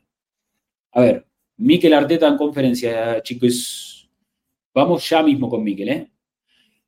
Al móvil, al móvil, en el Emirates Stadium, ahí hace Arsenal su conferencia de prensa, o es en London Collie, la verdad ahora desconozco, pero eh, al móvil, al móvil ya mismo que lo tenemos Arteta. Bueno, estamos para escuchar Arteta, ¿no? Mañana van a, van a poner línea de 5, así que así le jugaron a Spurs y Chelsea. Bueno, en ese caso nos convendría, ¿no? Esto que venimos armado, como esto que venimos hablando y lo que hablamos hoy en el episodio, cómo Arsenal se adapta contra los equipos que juegan con tres en el fondo, ¿no? Con esa falsa línea de cinco, digamos, eh, puede, ser, puede ser conveniente, vamos a ver, pero por lo menos entre los últimos rivales, eh, ante Brentford, Lens y ante Wolverhampton, Arsenal mostró que, puede quebrar esos bloques bajos, ¿no? Bueno, vamos a ver Arteta, basta de, basta de cháchara. Uh, thanks for your time. Thank you. Injury update to Tommy Yasu. Bueno, eh, le preguntan por Tommy Yasu, a ver cómo está de salud Tommy Yasu. ¿eh? Yeah, we assessed him after the game. We took him out for precaution, so we will wait whether it's um, useful to use him or not. Dice, bueno, lo, lo, sacamos por precaución en el partido. Eh, recuerden que salió reemplazado y, y entró Ben White. Eh, nada, lo sacamos por precaución y dice, bueno, veremos eh, si, si, puede ser usado o no. Eh, vamos a evaluarlo. ¿no? We will decide tomorrow. Lo van a decidir mañana mismo, ¿eh? Lo de Tomiyasu. Sure that was just a case of like extra fatigue. Yeah. Are, you any more clear yet? No, not yet. But uh, he's a strong boy. Hopefully he'll be fine. Eh, le preguntan si es fatiga, si es fatiga lo, lo de Tomiyasu y, y, la verdad que Arteta dice, mira, él, él, él es un, un, chico muy fuerte, es un jugador fuerte, así que con, esperamos que mañana esté bien, esperamos que mañana esté bien cuando tomemos la decisión si puede jugar o no. And if not, obviously Ben White's had a few games, a few minutes now, he can step in. Yeah, after the injury. And, uh... Sí, bueno, y le pregunta por Ben White, que, que tuvo, tuvo teniendo minutos en los últimos partidos. Y, y, bueno, dice Mikel, sí, la verdad, dio un paso adelante después de, de tener una lesión. Um, and the, the, way we decided to manage as well his load, he's feeling um, perfect, back to Dice, bueno, de, decidimos manejar sus esfuerzos, ¿no? Los de Ben White, y la verdad que se, se, se, va sintiendo cada vez mejor, se siente perfecto y vuelve a estar eh, bien físicamente. ¿no? He plays some minutes, so he's in a good place. Um, been on a great run, obviously, five, five wins on the bouts in all competitions, 14 goals, which I'm sure pleases you, but nine different scorers mm. as well. Le preguntan, dice, bueno, el equipo viene bien, ganaste cinco partidos, ganaron cinco partidos seguidos, convirtieron 14 goles con nueve, eh, con nueve jugadores distintos en el marcador, eh, lo que habla un poco de cómo Arsenal distribuye sus goles. En la, goleada, en la goleada 6-0 ante, ante Lens el otro día hubo seis goleadores distintos, eh, lo que marca, todos los jugadores de ataque hicieron goles. Y bueno, por ahí va un poco la pregunta. Yeah, it's really good. That means that uh, the team has goals. They come from different places, so makes it uh, more unpredictable. And uh... dice sí, la verdad que, que, es positivo porque el equipo tiene gol, eh, convierte en jugadores distintos, lo que hace que nosotros seamos más impredecibles, dice Arteta. Um, and the players are eager to score as well. And uh, last year we had something very similar to that. We share the goals. Bueno, dice, la verdad que el año pasado también eh, fue, fue similar a este. Eh, eh, los, los, goles también lo convertían varios jugadores, o sea, se compartían los goles entre varios jugadores. In a great way and uh, we have to continue to do that. Y tenemos que conseguir así. Saka, um, another milestone. We keep speaking about milestones, don't we? But if he is selected tomorrow night, 200 games for him, Arsenal. Dice, bueno, Saka mañana cumple 200 partidos con la camiseta de, del Arsenal, ¿eh? lo, que, lo que es realmente un, un, dato muy interesante a muy corta edad y eh, ya tener 200 partidos con la camiseta del Arsenal habla de la continuidad ¿no? de Saka y la vigencia y, y lo importante que es para el equipo. It's no his age. Uh, nada, nada mal para la edad que tiene, dice, dice Miguel. Yeah, it's going really fast, but um, it shows again the consistency, the availability that he had over the last few years. That is Dice, la verdad que pasó muy rápido, pero muestra la consistencia que tiene, ¿no? La, la, la importancia también que tiene para, para el equipo en, en, estos pocos años ¿no? que, que, que lleva jugando. Tremendous and, and the impact that uh, he's had in the team, really y el, el, impacto que tiene en el equipo es realmente positivo. Spoken about that run that you've been on, so obviously everything's really, really positive at the moment, top of the table as well. It's a test of character, isn't it? Luton Town, small ground on a, on a cold December night. Dice, bueno, la verdad que el equipo viene bien, viene puntero. Eh, es, es, medio una prueba importante, ¿no? Ir a visitar a Luton, una cancha chica, eh, en una noche fría de diciembre, ¿no? Eh, eh quizás un partido que a los jugadores les, puede, debe dar un poco de paja jugar. O sea, es el partido menos motivante de todos, porque es el partido que vos decís, este lo tengo ganado, o sea, este equipo viene último. así que entiendo un poco que la pregunta va, va por ese lado. Eh, cinco y cuarto, jugamos retarde. Sí, imagínate, o sea, si jugamos cinco y cuarto de acá, la hora que es allá, o sea, son las 8 de la noche, creo, 9 de la noche, así que es un partido muy poco motivante, pero bueno, hay que tener a los jugadores eh, a pleno. A ver qué dice Mikel, ¿no? De esto. I would say it's an inspiring place. Um... Mira, Mikel te la da vuelta, la respuesta dice, y yo diría que es un lugar inspirador para jugar, dice, dice Arteta. Eh, interesante, interesante cómo lo plantea Mikel. A ver qué dice. I think what they've done is, is remarkable. Um, what uh, Rob did with the team last year, the way they did it, uh, what they transmit as a team. You know. A ver, dice, a ver, yo, yo creo que lo que Luton hizo es, es muy destacable, sobre todo el año pasado, la forma en que jugaron, lo que transmiten como equipo. Oh, dice um, we are neighbors, always very close from here. Somos medio vecinos, dice Mikel, están muy cerca de acá. Yeah, so it's just an amazing story and they fully deserve all the credit that they are getting from dice, dice es, un, es, una historia, la verdad, eh, fantástica, maravillosa y, él, y, y, merecen todo el crédito que, que, que se han ganado y, y, el lugar que han ganado, ¿no? Llegar a la Premier. Last year, as well, the way they are playing this season, the results that they got. Dice la, la, forma en que están jugando este año, los resultados que, que están sacando este año. Eh, todo, en todos los partidos siempre este, son partidos muy cerrados, ¿no? Eh, plantea Arteta y esto que decía Nico ahí en el chat, no, no fueron goleados, en ningún momento, eh, en ningún momento fueron goleados. Mañana en Luto a las 9 de la noche va a ser 2 grados, chequeado, dice Nico. Uf, te la regalo, ¿eh? Calzas, mañana calzas, mañana calzas.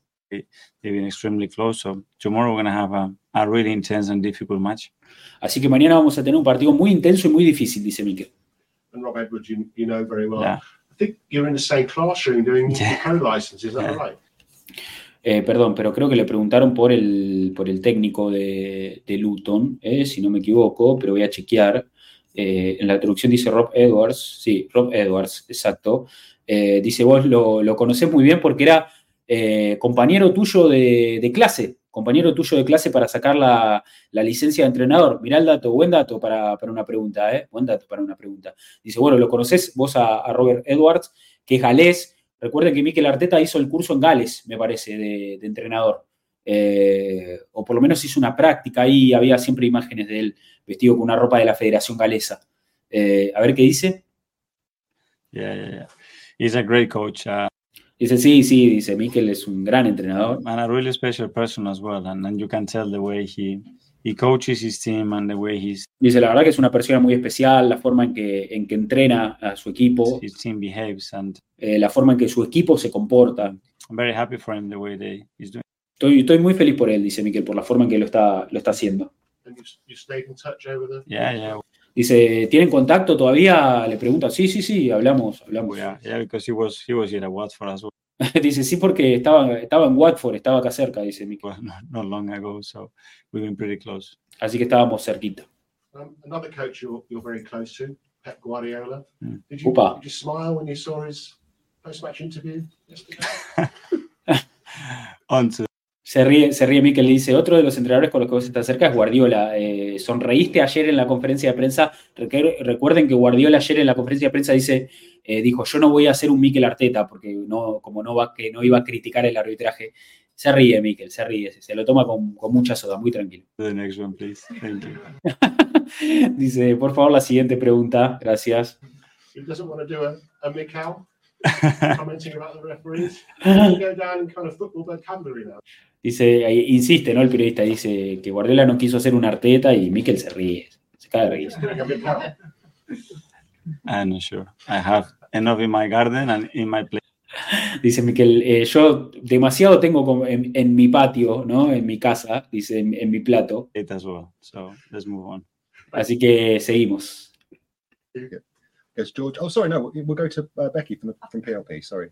Ver. Hi, Mikkel. Um, do you think Luton Town are a much better team than what their 17th place in the table currently suggests? Ah, dice, le preguntan, ¿crees que, que, el Luton es un mejor equipo del que, del que refleja la tabla, que está en el puesto 17 y al borde del descenso, no? I think they are a really good team. I think probably the, the table doesn't reflect what they've done in many games, the way they Dice, la verdad que creo que son un muy buen equipo y creo que la tabla no refleja lo que hicieron en muchos de sus partidos. Lost games or draw games as well in, in final minutes of, of, final stages of games. Dice, perdieron muchos partidos y empataron muchos partidos sobre en los minutos finales o en las instancias finales. Um, as you said, probably doesn't reflect that, but um, yeah, difficult game, that's for sure. Dice, probablemente no, no se refleja en la tabla lo, lo, lo que están rindiendo, así que va a ser un partido difícil. For you as a manager, facing a team that you've not actually come across before. Is that exciting for you? A different challenge? I was saying. Dice, eh, para vos como entrenador, enfrentar un equipo que no enfrentaste nunca, ¿eh? ¿es, ¿es un desafío? Le pregunto. Inspiring, and as well, uh, to play there is going to be something um, that we already discussed with the players. Um, different. Mikel dice, sí, la verdad que es muy inspirador y, y, el partido que vamos a jugar de visitante en Luton es algo que ya estuvimos incluso discutiendo con los jugadores. Está bueno esto, a ver, yo eh, quiero hacer un, un poco de hincapié acá, porque como les digo, es un partido que debe dar una tremenda paja ir a jugar. O sea, ir a jugar al frío, de noche, en una cancha chica, eh, debe ser un partido contra uno de los últimos. Seguramente el equipo ahí sienta que, que, le va a alcanzar con poco. Entonces, vos como entrenador tenés que advertirle a los jugadores de esto y decirle, muchachos, miren que aunque el partido parezca fácil, aunque nos dé una tremenda paja, una tremenda fiaca, eh, una tremenda pereza, como le quieran decir en sus países, aunque nos dé tremenda pereza jugar en este contexto, con frío, cancha chica. Es un partido difícil y hay que afrontarlo como tal. Eso como entrenador es clave. Así que Arteta dice acá que lo estuvo hablando con el, con el grupo, ¿no? Con los jugadores. But really positive as well the tradition of, of English football, our league, and, um, and having in the league for a long, long Dice, muy positivo para, para como, como por lo tradicional que es para el fútbol inglés este tipo de partidos, este tipo de estadios, ¿no? Dice, hace muchos años que el Arsenal no juega contra, contra este equipo. Time, so it's a, it's a good evening. Así que va a ser una linda noche, dice Miguel. A good evening como, como Unai dijo. When the team that you started against Wolves, none of them were even born at that point. I don't mean to be... Dice, de, el, del equipo que empezó con Wolves, ninguno había nacido eh, la última vez que el Arsenal jugó con, con, con Luton. Make us all feel old, but that's insane. But we are. dice, eh, eh, dice puede, puede que eso, eso los haga sentir un poco viejos. Y Arteta dice, sí, somos viejos. Somos, eh, somos viejos, dice Miki, y se ríe. But just the progression that Luton have had to get to this point. No, it's incredible the way they've done it with the infrastructure that they had. Um, it's, I think. Bueno, siguen hablando sobre el crecimiento del Luton, ¿no? Mikel dice, la verdad que es increíble hasta dónde llegaron con la infraestructura que tienen, con una infraestructura muy chica, ¿no? It's a, it's a leading example for any club in the Premier League, you know, and to give hope as well to any club that is able to do something extraordinary like this. So. Perdón que me perdí. To give hope as well. I think it's a it's a leading example for any club in the Premier League, you know, and to give hope as well to any club that is. Dice, es realmente un ejemplo, es realmente un, un, ejemplo que un equipo tan chico llega a primera, o sea, tan chico a nivel estructura y, y, y, después de muchos años llega a primera y es, y es, o sea, le da esperanza a otros equipos de poder conseguir lo mismo, ¿no? Claramente. Eh, la verdad no sé cómo llegar a primera, sí, total, eh, es realmente un, un, un caso muy particular. Able to do something extraordinary like this, so. It's a beautiful story, I think. Es una historia bellísima, dice Miguel, sorry, I, I tried to check, but I don't think you played at Kenilworth Road, have you? No. So what are you going to expect? You... Buenas a todos, dice Checa Ganner. Bienvenido, amigo. Estamos viendo declaraciones de, de Miquel Arteta, ¿eh? ya para ir cerrando el stream. Eh, bienvenido, bienvenido al chat, bienvenido eh, a, este, a este espacio. Em, eh, le preguntaron a Miquel si había jugado ahí en Kenil, Kenilworth Road. Eh, y dice que no, dice que no. A ver qué dice. Mm. Have you ever been there? What are you going to expect? It's a brilliant ground, so tight, night game. Dice, le, hablaste a tus jugadores de la atmósfera, eh, dice, ¿estuviste ahí alguna vez o, o, o qué, qué, pensás que pueden llegar a esperar en, en el partido? I mean, what have you said to the players and what are you expecting to know from that? They know because we have already warned them, so they know what to expect. They know the kind of atmosphere they have. Dice, ellos ya saben, ya saben lo, lo, lo que tienen que esperar, el, el tipo de atmósfera que va a haber. They know about the access, they know about everything and especially they have to know against the team that they have to ellos saben todo ellos saben todo y saben todo el, sobre el equipo que van a enfrentar. Face tomorrow and the difficulties that we're going to have to to play against them and, and where the opportunities are as well as well. Y vamos, vamos a tener dificultades lógicamente al enfrentarlos pero también vamos a tener nuestras oportunidades y hay que aprovechar for us to, to win the game. Um, you mentioned Saka's 200 game yeah. tomorrow. Can you just talk to us about what he's been like as a player for you because he just looks like he's been brilliant. He hasn't been phased by anything that happened to him in the Euros. He just looks like getting better and better and better. So can you just talk about his development? Se ríe Miguel, le preguntan de vuelta por los 200 partidos de, Bukayo Saka y cómo creció constantemente, eh, sobre todo después de errar ese penal en la Euro y cómo cada vez se lo ve, se lo ve un mejor jugador. Eh, buenas, amigo, buenas, amigo Luis, acá estamos. Eh, todo bien, viendo Arteta. A ver qué dice sobre Saka. Under you since you've been his manager? It's just like like watching uh, a kid race, you know, and and get um, older and mature and, and evolve and, um, and still have Dice que la, la, verdad que es, es, ver a un chico que crece muy rápido y que madura y, y, y cada vez está más, más grande, dice, y, y cada vez tiene más, eh, eh, cada vez se involucra más ¿no? con, con el equipo, con, con sus responsabilidades the same humbleness and pero siempre con, con, la misma con la misma humildad, con la misma ambición. And willingness to become better and better and, and get to para, tra para tratar de ser cada vez mejor, ¿no? The people are close to him in his life as well and the impact that they have on him, um, all the academy people. Dice la, la, gente que está alrededor de él, ¿no? El impacto que tiene su círculo, su entorno, ¿no? That has worked with him over the years as well to make cómo lo, lo, la, la, academia trabajó con él a través de los años ¿no? y lo, lo, hicieron el jugador que es ahora. They have to take a, a huge compliment uh, of, of who Bukayo is today and then let him be. You know, Bukayo is a special guy. Y dice, hay que, dejarlo, hay que dejarlo ser. A Bukayo Saka hay que dejarlo ser, es un chico muy especial. We have him with us and hopefully for many years to come. Y esperemos que lo tengamos muchos años con nosotros, muchos años más.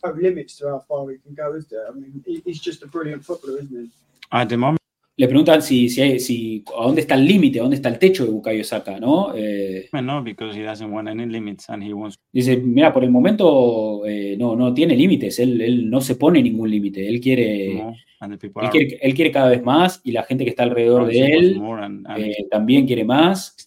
Are having a better understanding of what he needs. Y sus compañeros cada vez entienden mejor lo que él necesita para, para, para rendir mejor. As well, and he's got coaches, staff, and a club that wants to push. Nosotros, el cuerpo técnico, el club, todos tratamos de, de impulsarlo y de que, y de que brille, ¿no? Him to become better. So I think it's a good context for him to keep growing.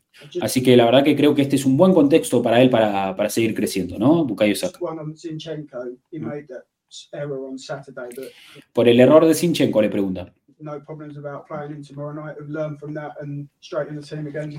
And he created so many chances as well. He y también creó muchas chances, dice Mikel. O sea, más allá del error, eh, provided a goal. You know, this is... eh, eh, dio una asistencia, ¿no? Eh, eh, le, le provió un gol a, a, a Odegaard. Part of football, we all make uh, mistakes. Dice, es parte del fútbol, todos cometemos errores. And it's not only about that, it's about how you react Uh, no, se trata, no se trata sobre eso, se trata sobre cómo vos reaccionás a esos errores. Of that and, and there are other things that happen after that that can be done better as well. So, no, that's all.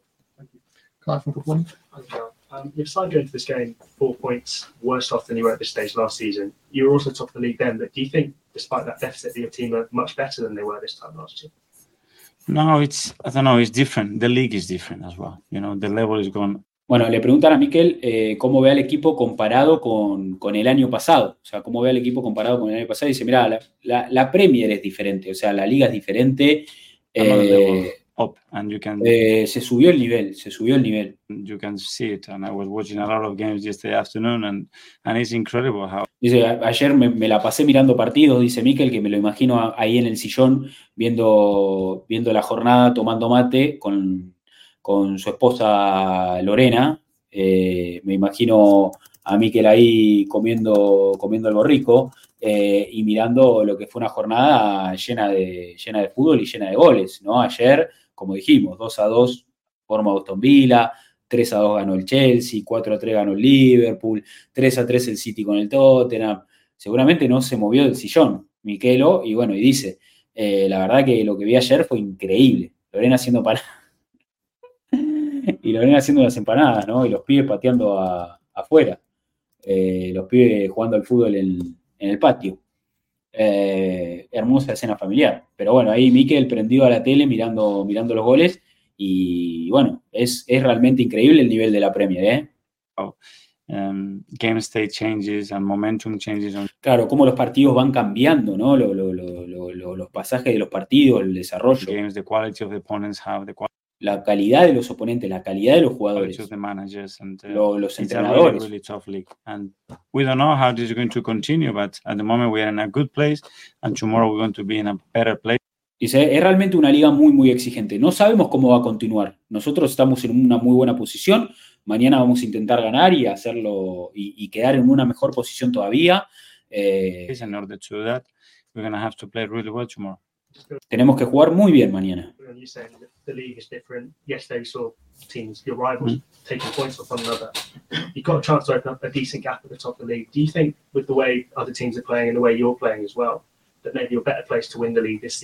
you were last season. Ah. Eh, le preguntan a Mikel si por cómo están jugando los rivales y cómo está, cómo está jugando el Arsenal, si cree que está, tiene más chances eh, de ganar el título esta temporada con respecto a la temporada pasada.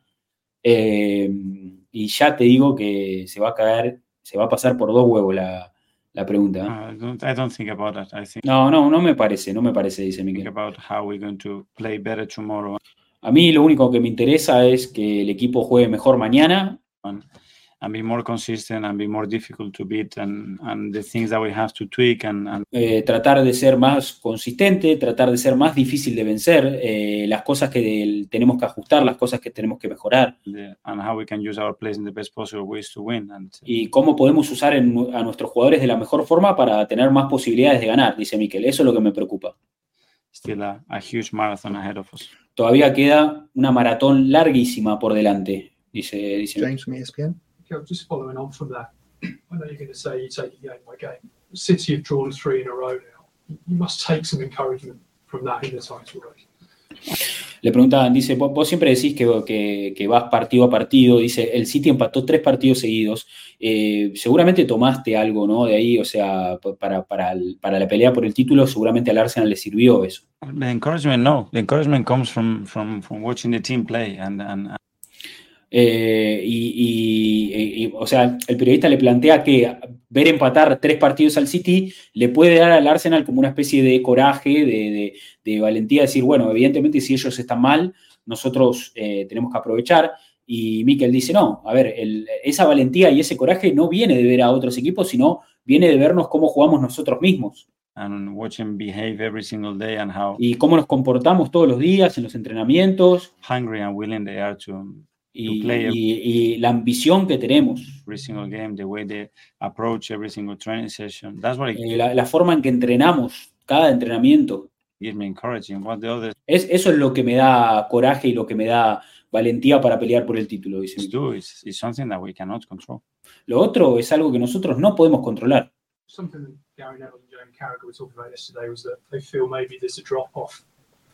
in City from last season because they won the treble because they hit this incredible high. Is that something you've seen? Eh, I don't look at those things. I have enough looking at.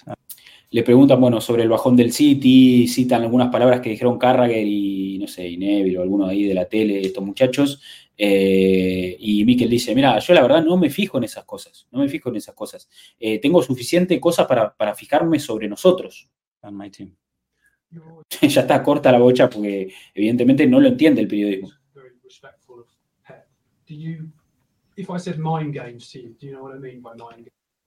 Dice, vos, sos muy respetuoso de Pep Guardiola. Dice, eh, si yo te hablo de juegos mentales, dice, ¿vos sabés lo que significan los juegos mentales? Le pregunta el periodista. La cara Dice, obviamente, eh, Wenger y Alex Ferguson recurrían mucho a esto de los juegos mentales, ¿no? Los juegos mentales, para el que no lo sabe, eh, yo creo que todos sabemos lo que son los juegos mentales, pero es esto de eh, sentarse en la conferencia y no dar mucha información o dar información falsa, decir, por ejemplo, y mira, este jugador me parece que no va a llegar a ser titular y que de repente sea titular. Eh, o, tratar de, manejar un poco ¿no? la información, la atención, eh, dominar eso y, generar quizás preocupación en el equipo rival. Esos son un poco los juegos mentales, ¿no? Yo creo que todos sabemos lo que son.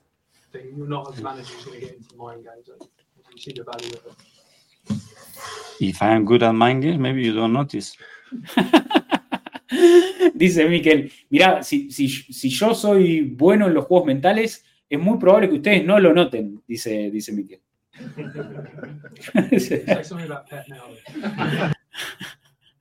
y ahora dice, ¿puede decir algo de Pep? Le pregunta al periodista directamente.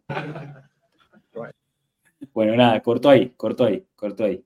Eh, creo, a ver, este es el mismo clip. Gary Neville and Jamie Carragher were talking about yesterday was that they feel maybe there's a drop off in City from last season because they won the treble, because they hit this incredible high. Is that something you see? Well, I don't look at those things. I have enough looking at, at my team. You're always very respectful of Pep. Do you, Sir Wenger and Sir Alex? If I am good at mind games, maybe you don't notice. Say something about Pep now. Then. Bueno, no dijo nada, no dijo nada al final de Pep, evidentemente no, no, no dijo nada, no dijo nada. Bueno, eh, acá estamos, acá estamos, acá estamos, acá estamos. Eh, bueno, ahí pasaba la declaración de Arteta. A ver, como decimos, mañana no va a ser un partido sencillo para el Arsenal, ¿eh? Y es un partido muy fácil de, de ¿cómo es? De subestimar. O sea, es un partido en que el equipo puede llegar a salir un poco más tranquilo, puede decir, bueno, jugamos con Luton, viene mal, nosotros somos los punteros, una noche fría de diciembre, el contexto quizás no es el mejor, va a haber mucho, va a haber mucha, seguramente, tarea para Arteta el cuerpo técnico para mantener a los jugadores conectados con el partido y decirle, miren que acá va a haber que jugarse la vida, eh, y yo confío en que eso va a suceder. Yo creo que no, vamos a ver una versión del Arsenal eh, eh, desconectada, desconcentrada, Esperemos ver un Arsenal que, realmente eh, eh, fuera, o sea, juegue, eh, con la seriedad que merece. Yo no dudo que el equipo va a poner toda la seriedad que merece. Y, bueno, a esperar una victoria más para que el equipo pueda seguir en la cima. no es una fecha más de Premier, porque la realidad es que va a haber partidos muy importantes también, más allá de que el Arsenal juega con Luton. tenemos el enfrentamiento entre Liverpool y Sheffield United, va a ir de visitante nuestro escolta. Eh, el City tiene que visitar Villa Park sin Rodri, sin Grealish, eh, y hay que ver qué pasa con Doku, eh, y un City que viene de tres empates consecutivos en, Premier League. Así que vamos a ver qué, termina pasando con, este Manchester City en su visita a Villa Park. Va a ser un partido interesante, eso es el miércoles. El miércoles también va a jugar el United contra el Chelsea, partidazo, partidazo. Y el jueves el Tottenham recibe al West Ham, por ejemplo, ¿eh? como para que tengan en cuenta un poquito el calendario. Así que fecha muy interesante de la Premier, fecha, fecha muy, muy interesante de la Premier. Así que eh, vamos a estar a la expectativa. Mañana seguramente post partido, mañana seguramente post partido. Así que mañana nos vamos a reencontrar seguro con, con el correspondiente análisis del post Arsenal Luton y veremos si esta semana tenemos la chance de charlar un poco con, Diego Latorre, ¿eh? de tener algún stream con Diego para, charlar un poquito de este Arsenal puntero, ¿eh? de este Arsenal líder y este Arsenal clasificado a los octavos de final de la Champions como primero de su grupo. Eh, Newcastle Tottenham también, dice, dice Nico, no. El Tottenham juega con West Ham y el Newcastle visita al Everton. Visita a Wilson Park. Eso es el jueves. Ambos juegan el jueves. Hay que trabajar el partido mañana, la versión gasolera, dice Javier. Sí, yo creo que vamos a ver un Arsenal bastante gasolero mañana. Que intente dominar, que intente controlar, pero no sé si va, si va a pasar por arriba a su rival. Viene de, hacer un, gran desgaste el sábado, así que seguramente vamos a, vamos a, bajar un poquito la marcha, ¿no? Creo yo. Un repaso de la fecha puede ser, Rodri. ¿Lo, quieren ver en pantalla? La vemos en pantalla, se las comparto. La estoy viendo yo acá, pero se las comparto. Esperen que hago el correspondiente Se las comparto ya mismo en pantalla. A ver, acá. Bueno, acá estamos. Acá estamos. Así se va a jugar esta fecha 15 de la Premier League. ¿eh? Así se va a jugar esta fecha 15 de la Premier. ¿eh? Eh, comienza mañana, Wolverhampton recibe a Burnley, Arsenal visita a Luton. El miércoles la mayor cantidad de los partidos y como les digo, los platos fuertes son Liverpool visitando a Sheffield United, Manchester City visitando al Aston Villa, partidazo, y Manchester United recibiendo al Chelsea en Old Trafford, así que partidazo también. Y bueno, y el jueves Everton Newcastle, ahí en Woodison Park, y el Tottenham recibiendo al West Ham, ¿eh? un duelo londinense. Así que muchos partidos interesantes, ¿eh? muchos partidos interesantes. Eh, dice Abel, dicen que Newcastle ha preguntado por Randall, por la lesión de Pop. Sí, así, así está el rumor, veremos qué, pasa. Todavía falta para el mercado, todavía falta para el mercado y faltan muchos, muchos partidos, así que enfoquémonos en, el partido de mañana de Luton si a Ramsdale le toca irse, se irá y bueno, y tendremos que, confiar más en Raya y veremos también qué, tiene para aportar Carl Hein o si, o si el Arsenal trae algún otro, algún otro refuerzo para el arco, algún otro arquero. ¿eh? Veremos qué termina pasando, pero por ahora eh, pongamos el foco en, en los partidos que, tenemos que ganar. ¿eh? Hay muchos partidos para, para ganar en, este, en este diciembre que viene cargadísimo. ¿Eh? Diciembre viene realmente, realmente muy cargado, ¿eh? realmente muy cargado. Va a ser un diciembre muy, muy picante. A ver, el Arsenal tiene que visitar a Luton. La próxima fecha visita al Aston Villa, partido mucho riesgo. Después juega con el PSV, que ahí convengamos que el Arsenal ya está clasificado primero, así que veremos quién viaja, quién viaja ahí a Eindhoven. Pero después juega con Brighton, ¿eh? el 17 de diciembre, fecha número 17, casualmente. La fecha número 18, el 23 del 12, o sea, 23 de diciembre, justo ahí al borde de Nochebuena, el Arsenal juega contra el Liverpool en Anfield. Así que otra visita de riesgo, ¿eh? otra visita de riesgo. Eh, y después se cierra el mes de diciembre. El último partido de diciembre creo que nos queda. Va a ser eh, frente a, no, quedan dos partidos más en diciembre, el 28 contra West Ham de local y el 31 de diciembre contra Fulham de visitante en Craven Cottage. Así que, y después para enero eh, va, a venir el duelo de FA Cup contra Liverpool. Vamos a jugar FA Cup contra Liverpool en el arranque del 2024. ¿eh? Así que va, a estar picante, va a estar picante, va a estar picante. El Boxing Days, veo partidos programados para el 26, dice, dice Nacho. No, la fecha, la fecha 18, que es la fecha donde nosotros jugamos con Liverpool, eh, va a estar distribuida de la siguiente manera. El jueves 21 juega Crystal Palace con Brighton. El viernes 22 Aston Villa con Sheffield. Después hay que ver que, cuándo juega el City, porque el City tiene que ir a jugar el Mundial de Clubes. El City tiene que ir a jugar el Mundial de Clubes. El sábado 23 se juegan la mayoría de los partidos y el domingo 24 hay un partido solo, juega Wolverhampton contra Chelsea. ¿Eh? Eh, ese, ese, sábado juega eh, el Liverpool con el Arsenal cerrando la fecha. El Arsenal visita Anfield a las 14.30 Argentina, sábado 23 de diciembre, como les digo. Y después la fecha 19 se juega el martes 26. Ahí sí, Nacho, el martes 26 eh, que el Arsenal recién juega el jueves 28, cierra la fecha, cierra la fecha 19. Así que ahí va a ser un poco el calendario de, de, las Navidades. Hay partidos el 21, el 23, el 24, después 25 no se juega, el 25 no se juega y el 26 hay partidos. El 26 tenés 1, 2, 3, 4, 5 partidos, el Arsenal no juega.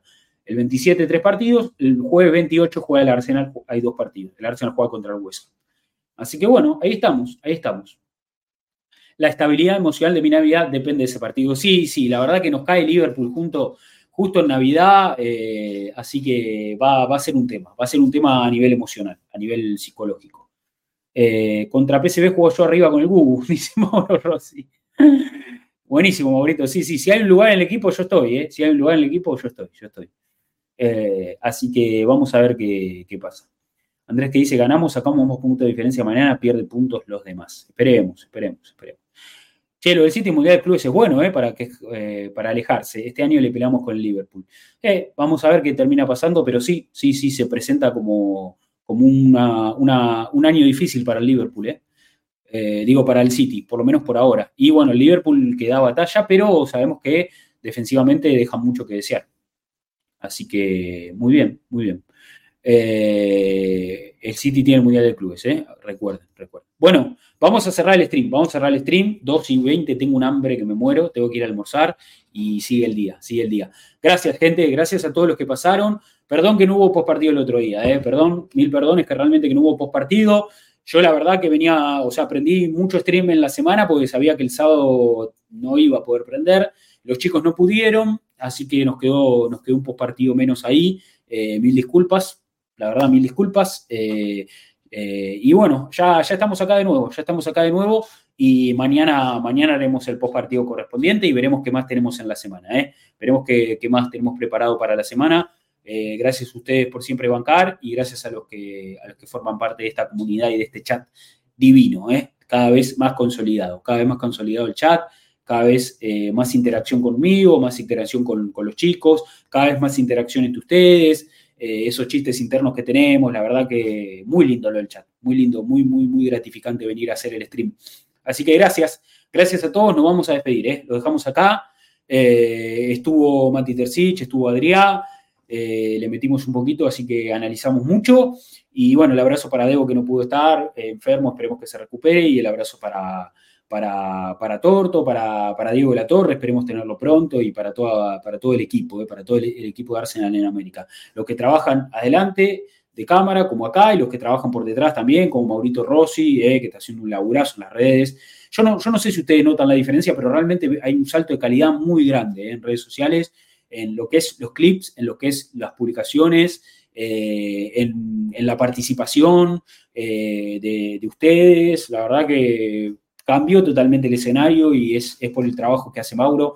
El otro día se lo dije, se lo dije ahí eh, por privado, pero bueno, lo repito acá para, porque realmente vale la pena, ¿eh? vale la pena. El laburo, que, el laburo que está haciendo Mauro es muy, muy positivo para el proyecto y esperemos que, siga fomentando este crecimiento ¿no? que, estamos, que estamos buscando. ¿eh? Así que gracias. Gracias a todos por el engagement. Eh, sí, sí, las interacciones. Las interacciones lo vuelven loco. Maurito persigue interacciones como, como el corre caminos a, perdón, como el coyote al corre caminos. Pero bueno, eh, estamos ahí, estamos metiéndole con todo. Le estamos metiendo con todo, así que muy contento. Me gustan los videos de calificación de puesto por puesto, nuevo en el canal con, alta calidad. Está bueno, sí, sí, por eso los post partidos están empezando a tomar otra relevancia y por eso les pedí perdón por el otro día que no estuvimos con Wolves pero bueno, volveremos mañana, volveremos mañana con, los puestos por puesto, con la calificación para, para, YouTube. ¿eh? Volveremos con ese contenido porque sabemos que, suma, que está bueno. Eh, y si a ustedes les gusta, es lo que corresponde hacer. Acá la idea es manejar el contenido eh, de acuerdo a lo que ustedes más disfrutan, porque de eso se trata, boludo. No, no me sirve nada hacer algo que me gusta a mí si a ustedes no les gusta. la verdad que no me sirve nada, así que eh, apuntamos a hacer cosas que ustedes disfruten. Che, pará, dice Nico. Parame, parame todo, parame todo. ¿Qué pasó, amigo? ¿Qué pasó? No me asustes. No me asustes. Tirate unos fuegos para cerrar el stream. Bueno, cerramos con unos fuegos artificiales. A ver si sale, ¿eh? A ver si sale, ¿eh? A ver si sale. A ver si sale, cerramos con unos fuegos artificiales. A ver ahí. ¡Vamos! Vamos, vamos. Bueno, cerramos con unos fuegos artificiales. Este Arsenal puntero. Eso. Ahí vamos la banda. Bueno, ahí está. Ahí está. Ojo que no venga un auspiciante de fuegos artificiales. Yo igual no estoy muy a favor de los fuegos artificiales. La verdad que me parece que ya pasaron de moda. Estas navidades no usen fuegos artificiales. Si van a usar fuegos artificiales, que no tengan ruido, boludo. Hay pibes autistas, los animales sufren mucho. Eh, yo sé que es lindo, los fueguitos, toda la movida, pero tengan conciencia, boludo, que hay gente que la pasa mal. Los animales las pasan como el orto también, las mascotas.